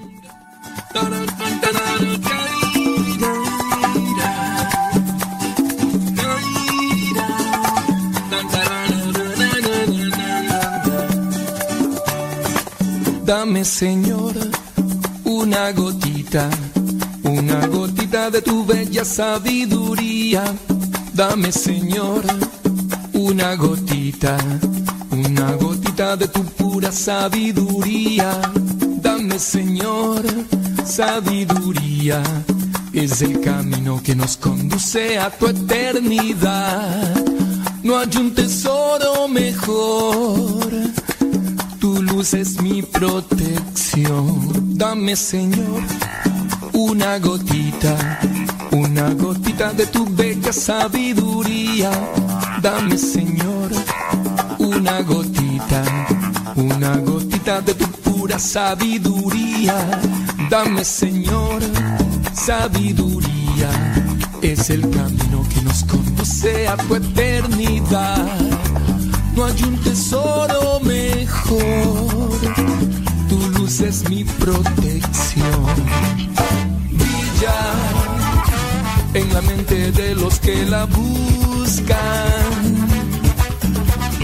Llena los desiertos de la necedad. Sana los temores y melancolías.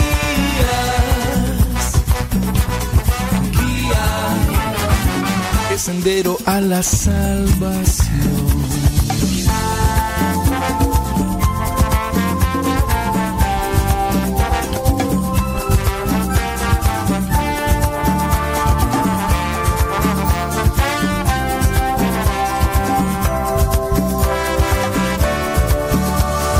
Brilla en la mente de los que la buscan.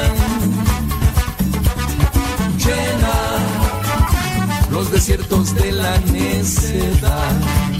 Sana los temores y melancolías.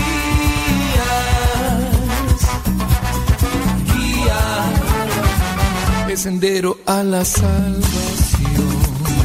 Cántalo, dame Señor una gotita, una gotita de tu bella sabiduría. Dame Señor una gotita, de tu pura sabiduría. Dame, Señor, sabiduría. Es el camino que nos conduce a tu eternidad. No hay un tesoro mejor. Tu luz es mi protección. ¡Vamos! Dame solo tu sabiduría. Dame, dame, dame, mi Señor.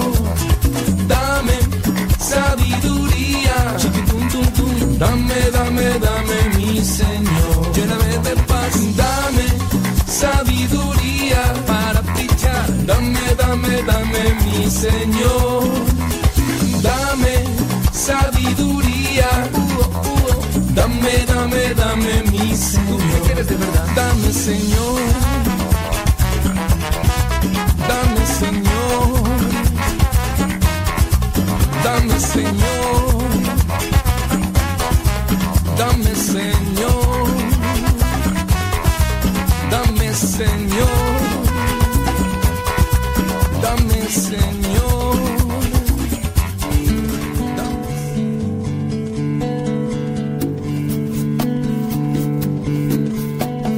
Abrázame, Espíritu Santo, que quiero sentir tu amor. Abrázame, Espíritu Santo, que quiero sentir tu amor. Abrázame, Espíritu Santo, que quiero sentir tu amor. Abrázame, Espíritu Santo, que quiero sentir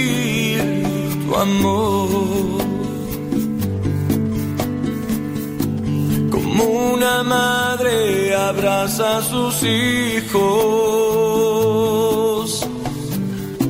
como una gallina cuida a sus pollitos,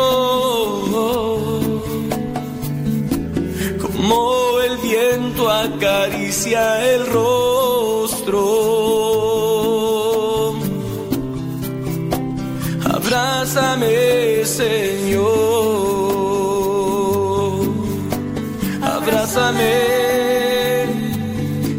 Fíjese que con esto de las leyes que se comienzan a aprobar en un lado, en otro, a veces, por ejemplo, allá en Estados Unidos, donde se aprobó el aborto, después se, se aprueba la legalización de las drogas, y alguien puede decir, porque ya están aprobadas, pues ya no hay ningún problema, no hay ninguna afectación. Por ahí encontré un artículo interesante en una página católica que da a conocer lo que son las repercusiones en las personas que se adentran a lo que vendría a ser la marihuana. Usted ya sabe cuál. Esas son algunas de las consecuencias del consumo de esta planta por parte de personas. Conviene recordarlas antes de las campañas que se dan a favor de la legalización del consumo de sustancias estupefacientes, porque todavía en algunos lugares andan queriendo. Ahora, puede ser que ya las hayan aprobado, porque pues tú dices, pues ya en este lugar tú vas a un a una ciudad. A mí me toca en ocasiones ir a misiones a Estados Unidos y llego y pareciera ser tan común como tomarse un refresquito.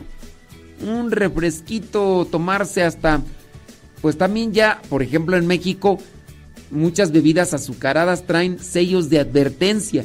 Esto te va a afectar porque tiene mucha azúcar, tiene mucha sal, tiene mucho esto, tiene mucho aquello y nada más porque a los tamales o a las garnachas no se les puede poner todavía, pero pues también es una cuestión que, que viene a afectar en cierto modo.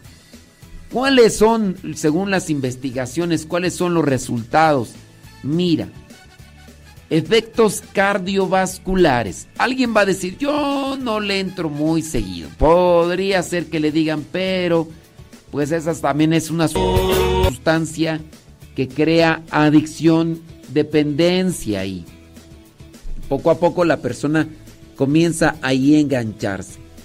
Número 1. Efectos cardiovasculares. El consumo de estas cosas puede estar relacionada con un riesgo mayor de ataques cardíacos del corazón. Tuvo un ataque cardíaco y un ataque cardíaco, un ataque cardíaco puede producir lo que vendría a ser como un infarto, una, una muerte inmediata. Ataques, entonces hay efectos cardiovasculares. A veces se ha sabido de personas muy jóvenes que murieron por lo que vendría a ser ese, ese ataque cardíaco. ¿Por qué? Si estaba tan joven, estaba tan sano. Pues también quién sabe quién le andaba haciendo. También quién sabe quién le andaba echando al, al organismo. Pues son de esas cosas que tú dices, ¿qué sucede? Tiene otros efectos. Efectos respiratorios. El humo de la hierbita esta irrita los pulmones. Los fumadores habituales de esta hierbita tienen muchos de los problemas de salud que padecen fumadores de tabaco como tos diaria, bronquitis, mucosidad y sibilancia. El humo de esta cigarrito, de esta hierbita, eh, eh, contiene los mismos productos químicos cancerígenos que el humo del tabaco. Esto con relación a alguien que pudiera decir, ¿sabes qué? Pues es que tengo, podrían decir, ¿no? Que tienen cáncer y van a fumar de esa sustancia. ¿Para qué? Para liberarse de los dolores. ¿Para qué? Para liberarse del sufrimiento. Pero al mismo tiempo puede ser que sí se liberen en cierto momento de ese sufrimiento, de ese dolor. Pero también están procreando quizá otra enfermedad que pudiera ser de mucho peso en, la persona. Entonces, te liberas supuestamente de algo que al mismo tiempo también lo agarras desde otro modo, desde otra situación. Existen investigaciones contradictorias sobre los efectos de fumar esa hierbita y el cáncer de pulmón. Algunos de los productos químicos cancerígenos del humo del tabaco también están presentes en el humo de esa hierbita. Fumar esa hierbita habitualmente está estrechamente relacionado con el daño de las tejidas, de los tejidos de las vías respiratorias en los pulmones. Dicho daño puede sanar si se deja de fumar. Es preciso investigar más para poder determinar si el daño a los tejidos aumenta la posibilidad de desarrollar lo que vendría a ser un cáncer de pulmón. Algunos no se han dado cuenta, no, pero ya tienen dependencia. Decíamos en el sentido de estar fumando para evadir quizá, pero al mismo tiempo hay una, una conexión, hay un, un amarre y eso también afecta. Así que tengan mucho cuidado. Puede ser que en ciertas circunstancias, en ciertas formas, esa hierbita trae beneficios ante el dolor, ante el sufrimiento. Llámese como una pomada o una solución como tienen sus efectos químicos en el organismo. Entonces, pudiera ser que en cierta circunstancia ese tipo de productos no son adictivos. Y efectos también en la salud mental y en el cerebro. Ahí van. El consumo habitual de esta hierbita puede provocar daños en la memoria. que pueden durar un tiempo como tal, una semana, pueden durar más. El uso de esta está relacionado con la depresión y probablemente también con otros problemas de salud mental, dígase psicosis o ansiedad. Esto quizá no en el momento en el que se está intoxicado, sino hasta después de que pasa el efecto de intoxicación que dura más que el de intoxicado. De intoxicación es solamente un momento, pero la desintoxicada tarda más. Y ahí es donde pueden venir estos problemas que se desprenden de después de tocar la cima alta del éxtasis al caer y durar más. Esta hierbita, especialmente en dosis altas, puede causar psicosis temporal, es decir, no saber lo que es real, tendrán alucinaciones, paranoia, se sienten perseguidos, acorralados, nadie me quiere, eh, todos están contra mí, eh, hay personas que me, que me han lastimado, que me han hecho daño y esa psicosis o paranoia que está por ahí.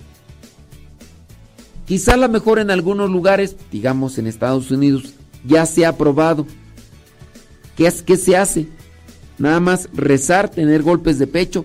No, está también en conocer todo este tipo de cosas que son problemas, afectaciones, para orientar y ayudar a sus hijos, ayudar a la familia, decir, no, no es conveniente. Quizá de esta planta se desprendan cierto tipo de productos, llámese lociones o pomadas, que podrían ayudar para los dolores de artritis u otro tipo de cosas, pero no en las presentaciones que se, que se inhalan, porque hay de todo tipo. Tenga cuidado, sepa que estas cosas por algo están prohibidas porque traen consecuencias negativas y se quiere evitar que también las personas sufran. Así, aquí, así que, que ahí, ahí está, ahí está, viendo pasar el tiempo.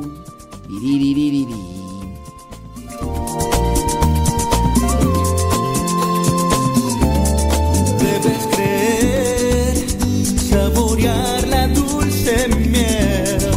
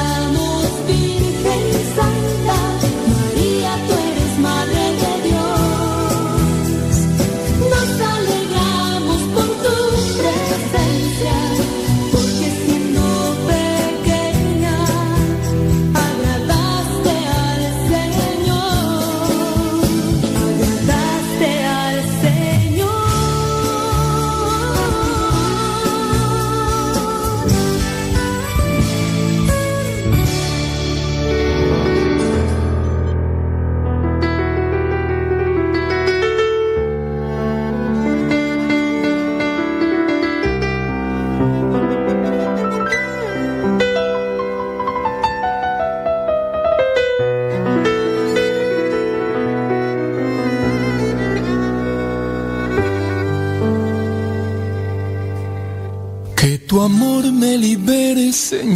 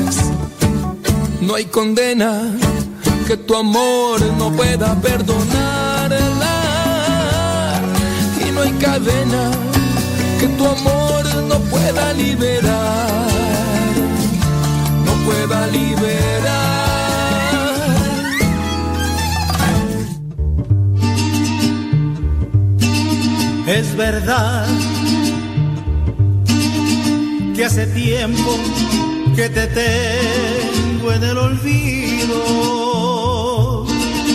que ni rezo,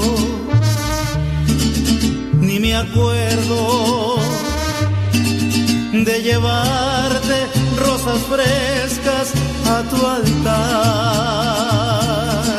Es verdad que tu nombre no lo digo desde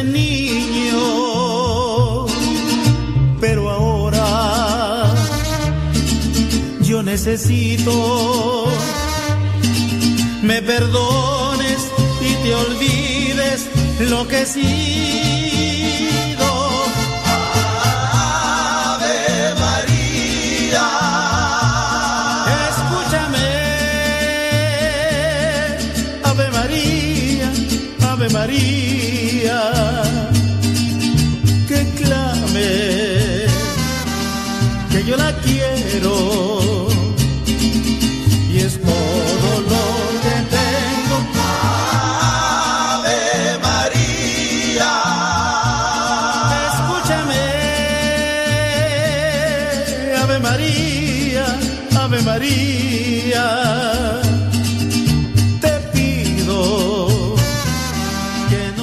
a Yair, que dice que, que no lo saludo. No saludo a Yair. Ya, la abuelita ya le pasó su, su, su situación. Y, ese, rato, ese, rato, saludamos a Yair, que no haya escuchado, es otra cosa, pero ya empezó. Igual que la abuelita. Dicen que, que ¿cómo va la, de la misma, son la misma astilla? Del mismo palo, la misma astilla. ¿A poco? No, hombre, pues. ¿Qué pasiones, Lenali? ¿Todo bien o qué? Saludos. Así pasa cuando sucede. Ni modo, ¿qué le vamos a hacer? Dijo Don Roberts. Efectivamente. Échale, Yadira. Saludos a los que andan ahí, este. Poniendo la alfombra. Si tienes ahí el, la radio, súbale a la radio para que más personas escuchen y estén ahí conectados. Ahí los que se encuentran en el trabajo, los que se encuentran manejando, los que se encuentran donde quiera que se encuentren. Déjame ver por aquí a ver si hay alguna pregunta, ya que de repente nos mandan por... Mm, ándele, Leonor Estrada. Tarde pero sin sueño, dice aquí. Pues sí, tarde, tarde pero pues ya, ¿qué, qué le hacemos, Leonor? ¿Qué le hacemos? Déjame ver por acá. Saludos, más saludos y más saludos y más saludos y... No, hombre, aquí hay saludos hasta para regalar. Tenemos aquí saludos hasta para repartir a los demás. No, no, acá no tenemos preguntas. Ni modos. Saludos a DJ. eh, DJ Alfa Istamlas Ese. Saludos Antonio Santillán. ¿Cómo andamos? ¿Todo bien? Qué bueno, me da muchísimo gusto. Saludos a Conchita. Saludos a la señora Conchita. Ándele. Saludos allá. Molcajetes la marquesa. A todo volumen allí. Saludos Lorena Cruz. Sí, ándele. Sí, fíjate que estaba viendo por ahí un artículo que se me hizo interesante por las cosas que, que presenta con relación a las adicciones. Ahí ustedes ya mirarán. Habla sobre las personas que ya están grandes de edad y que se, se hacen adictos a las cuestiones digitales. Ahí para que lo aprendan, dice Padre, en la Biblia dice algo de las mujeres, usemos o no, que ah, que, que si, pregunta una persona que si en la Biblia habla de, de usar uñas postizas, no había esas cosas, no había esas cosas de, de usar, sí ya había visto tu, tu pregunta ahí de, de que si las uñas postizas y que no sé qué. Dice algo de que las mujeres usemos o nos pongamos uñas postizas, no. O de cierto color, no. No, no, no. No aparece nada. No, en aquellos tiempos no. Eso de las uñas postizas, quién sabe de cuándo. De, cuándo acá. Mi pregunta será tonta, pero ¿por qué a los sacerdotes también se les dice cura? Porque, pues son cura de alma, ¿no? Los sacerdotes se les dice cura porque en, cierto, en cierta forma ayudan a curar cuestiones del alma por la confesión, por la reflexión, por las oraciones. Por eso se les dice cura. Andaba muy triste, pero me impuso las manos y me curé. Fue mi cura. Eh, son, son así como lo de la misa. ¿De, ¿De dónde salió misa? Pues misa y te misa es. Y también con relación a, a lo que vendría a ser el, el por qué cura, pues esa es una de las cosas. Muchas, ah, por ejemplo, hace poquito miraba yo la raíz de por qué decimos te cargó el payaso. Ah, ya se los cargó el payaso. Y es una nota interesante, dígase, de los que participan en estos espectáculos donde hay toros, donde le montan a los toros y demás. Hablando de las jineteadas, pues resulta que en ciertos lugares las personas, porque también son mujeres, ¿eh? hombres y mujeres les montan al toro y hay unos que son payasos para distraer al toro, para que el toro no se regrese sobre el jinete después de que lo tumbaron. Lo tumbaron, entonces el jinete, el payaso, lo que hace es distraer al toro y cuando puede viene y agarra al jinete que ha sido tumbado o un payaso lo distrae y otro payaso va y lo carga para sacarlo del ruedo para que el toro no lo no lo pisotee. De ahí la expresión esta de te cargo el payaso. Así. Son, son la palabra mariachi. ¿De dónde viene la palabra mariachi? De una deformación de la palabra marriage. Que pues en inglés y en francés creo que más o menos se acomodan ahí de, de boda y, y así.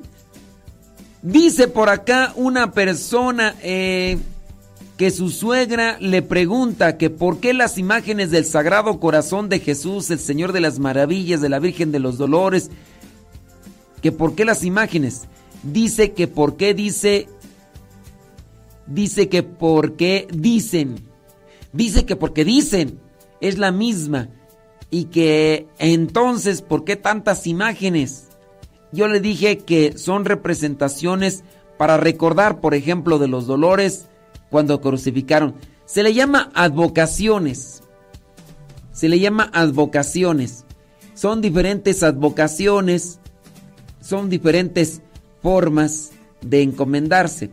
Ahora, si ella tiene conflicto, si tiene conflicto en dirigirse a una advocación, pues, pues ya no, hacerlo, no es una obligación.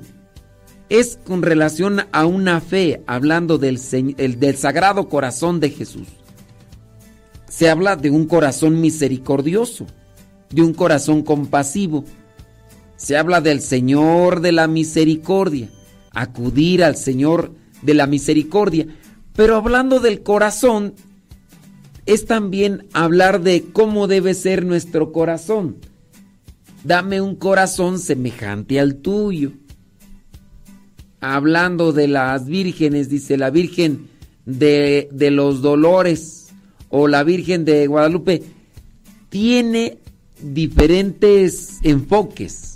Sí, el del dolor, el del sufrimiento, hablar de la Virgen de Guadalupe, también son los lugares donde se han dado este tipo de manifestaciones de fe. Habrá gente quien conoce la Virgen de Guadalupe allá en España, que tiene una forma diferente a como se presentó en México. Ahora, viene un conflicto. Algunas personas les ha servido este tipo de advocaciones para acercarse a Dios, que es lo principal. Si en su caso alguien dice, pues yo, que, que digan que no, no creen en las apariciones de la Virgen de Guadalupe, no pasa nada. No tenemos tampoco que clavarnos con las apariciones de la Virgen de Guadalupe desconectándonos de Dios. Una devoción a la, a la Virgen María que no me lleve a Jesús es confusa.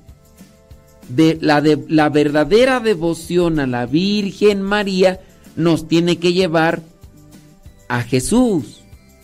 Si hay una devoción que está quitándonos la atención a Jesús, a la palabra de Dios, esa devoción puede ser que no sea buena. Puede ser que no sea buena. Hay que analizar. Hay gente muy guadalupana, poco cristiana. Hay gente que puede ser muy devota del rosario, muy devota de escapulario, pero poco compasiva, poco misericordiosa, poco cristiana. Dice, ¿cómo explicarle a los jóvenes entre 11 y 16 años? No, esos no son jóvenes, esos son niños, adolescentes, esos no son jóvenes. Jóvenes, ya estamos hablando de 18 años para arriba. No, entre 11 y 16. Muchos de ellos todavía no saben ni limpiarse bien. Pues sí. ¿Cómo explicarles a esos niños y adolescentes? Se dice, criatura, que los católicos no celebramos el Halloween. Pues miren, hay niños abusados y hay niños que no están tan abusados. Ahí depende cómo sean esos niños. Si están abusados hay que hablarles de un modo. Si no están abusados, pues ay, ahí tiene que ser mucha paciencia. ¿Cómo serán esos niños? Pues sí, analicen esos niños si están abusados o no están abusados y depende cómo sean, hay que, hay que atorarle.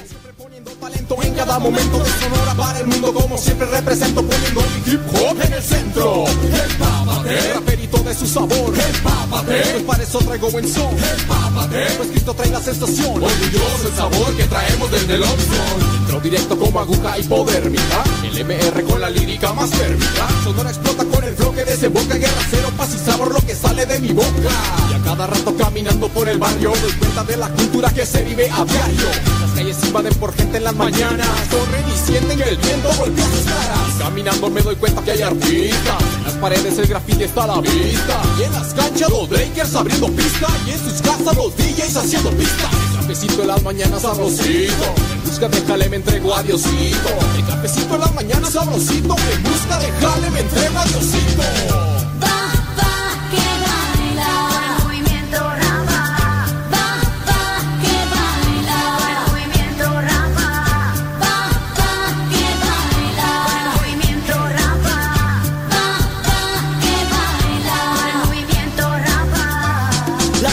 Se viste legal, escucha, ve y calla. El concepto se ensambla cada vez que tuvo la casa. Hacemos trayectoria con nuestra vida diaria. Sonido exacto, tirando palabras, yo sigo llegando. Siempre con un toque fuerte y la mirada como siempre al frente. Sonora es el ambiente con el estilo potente. En Opson Kizos me encuentras con los compás como siempre. Damos un poco de sabor, en esto damos lo mejor. Así que sube tu mano, prendete, sigue gozando. La música está sonando, vamos todos a lavarlo. Así que sube tu mano, prendete, sigue gozando. La música está sonando, vamos todos a lavarlo. Así que empápate de mi flow con sabor, movimiento, rapa, pone siempre el color. Empápate, raperito de su sabor. Empápate, pues para eso traigo buen son. Hablando de, de- esas costumbres que se dan en la sociedad, dígase para los que estamos en México con relación al Día de los Muertos.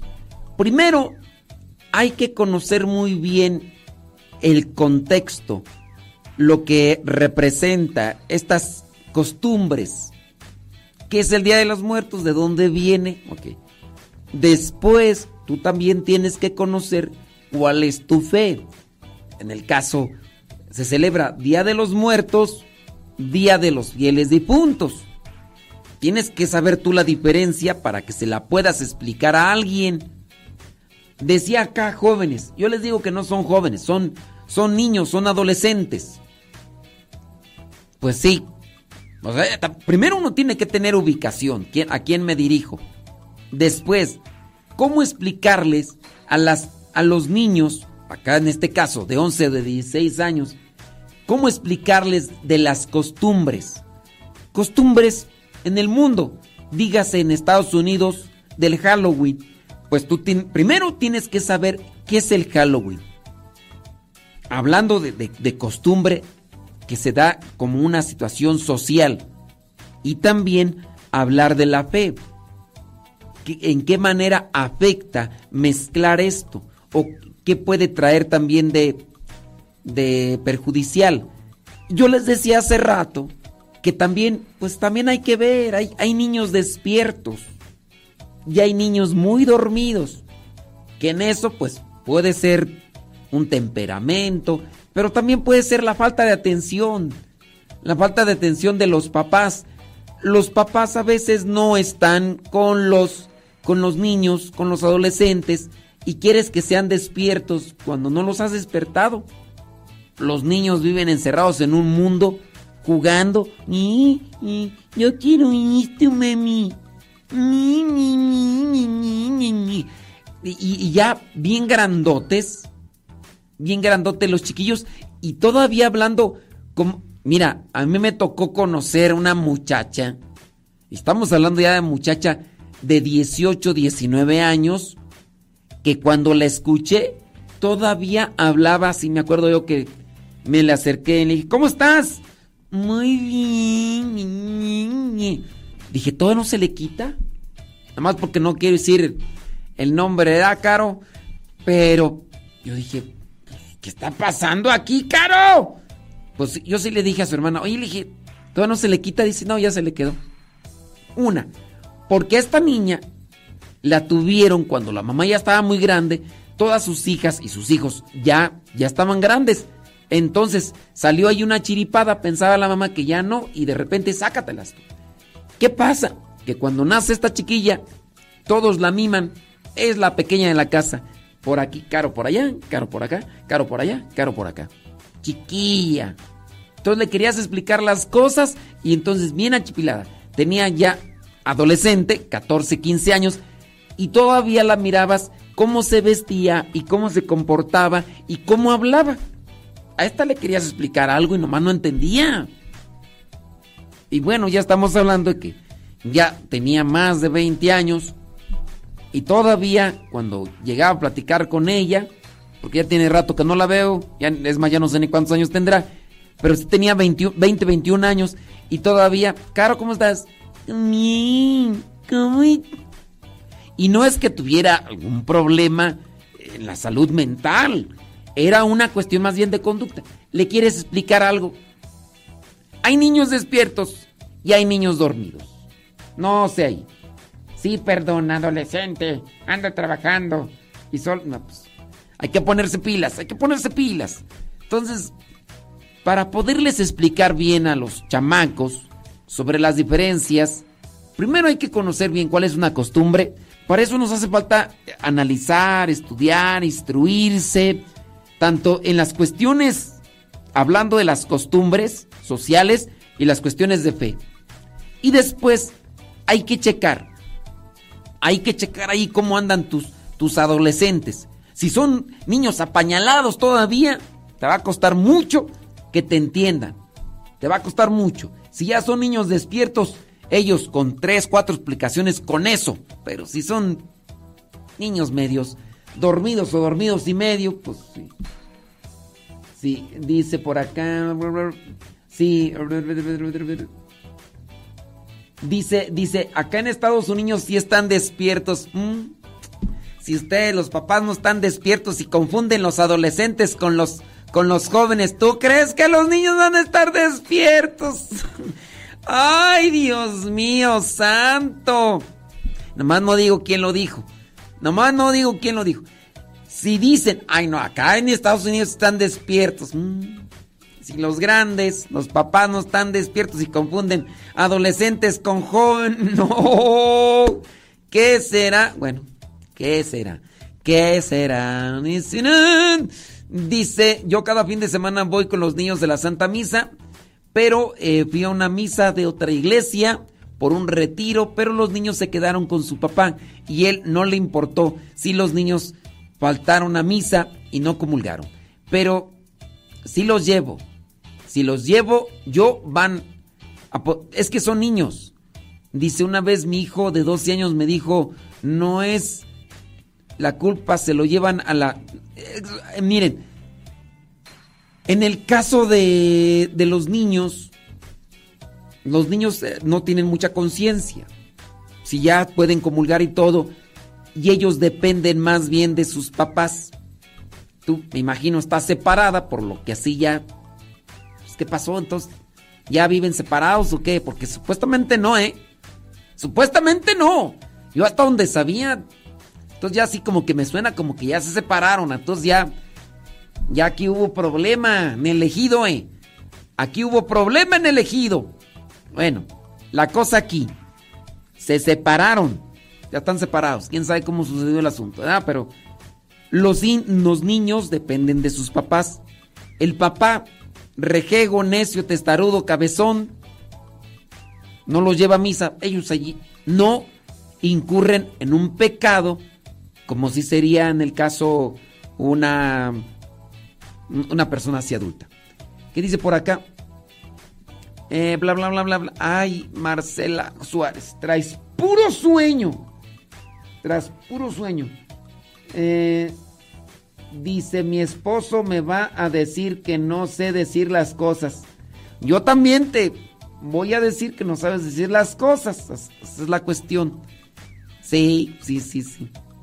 Dice por acá, gracias por todo lo que hace por nosotros. Es bueno. Explique todo eso. Muchos de mis paisanos y de mi familia que están en una religión que no es católica y me dicen que yo estoy equivocada. He recomendado que lo escuchen y pregunten lo que quieran porque a mí se me olvida todo referente a las dudas. Y pues ahí estamos. Bueno, Marta, muchas gracias. Espero que, que tus familiares nos escuchen y hagan las preguntas necesarias. Que de dónde viene la frase tirar la toalla. Este, pues miren, se habla de ya aquí ya es el programa de de, de dónde vienen las expresiones, de dónde vienen las frases. Se habla de, de tirar la toalla en dos acontecimientos diferentes. Que eso no tendríamos que estarlo explicando aquí. Porque, pues eso, pues ya, eso ya no tiene que ver nada con la fe, pues. Acá, gente. Eso de tirar la toalla viene de dos aspectos. Uno, de los aspectos en la época romana, de los romanos. Y otro de los aspectos puede ser en el ambiente pugilístico, del boxeo, el ambiente pugilístico. En el boxeo, cuando el entrenador, cuando el, el que está ahí dirigiendo al que está boxeando, ya no quiere que su pupilo, su muchacho, siga peleando y que paren la pelea, lanza la toalla para que ya se acabe la pelea. Tirar la toalla es ya no quiero seguir peleando, ya no quiero seguir en, en esta pelea. Pero sí es que son no, no vayan a empezar pues con sus preguntas de ¿y qué significa? Pues son no tiene nada que ver pues eso con la fe, son son cuestiones meramente sociales.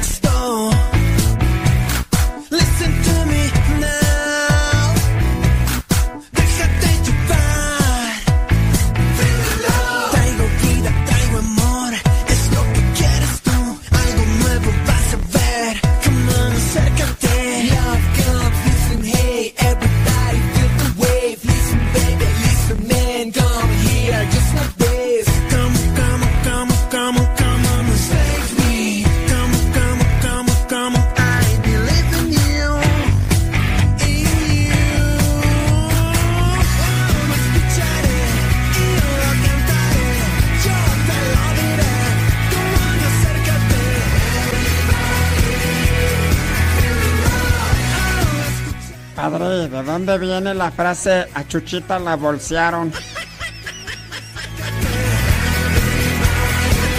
Padre, ¿de dónde viene la frase no te oigo María traes tenis? Padre, ¿de dónde viene a echarle redes? a- No, ya. Sí. Sí, eso de tirar la toalla también viene de los ambientes griegos, no necesariamente es de los boxeadores. ¡Ey! ¡Ya nos vamos! Nos desconectamos de Facebook y de YouTube. Viene el programa Lo que Dios ha unido con Patti y Paco. Y después de la mediodía seguimos nosotros, por si quieren seguirnos escuchando. El programa se ha quedado grabado ahí en YouTube y en Facebook. El programa se ha quedado grabado en Facebook y en YouTube. Pueden buscar ahí Modesto Radio, Facebook, YouTube. Y ahí lo van a poder volver a escuchar. También los programas, Arnulfo nos está ayudando a subirlos a Spotify, Modesto Radio, a iTunes, Modesto Radio, y a las plataformas de podcast que ustedes conozcan, busquen el canal que se llama Modesto Radio. Ustedes buscan ese canal en las plataformas de podcast, Modesto Radio, y ahí se están subiendo estos programas. Si le, si le ayudan, si le sirven, si, si le gustan, si... Ahí los puede volver a escuchar. Ahí viene Pati Paco.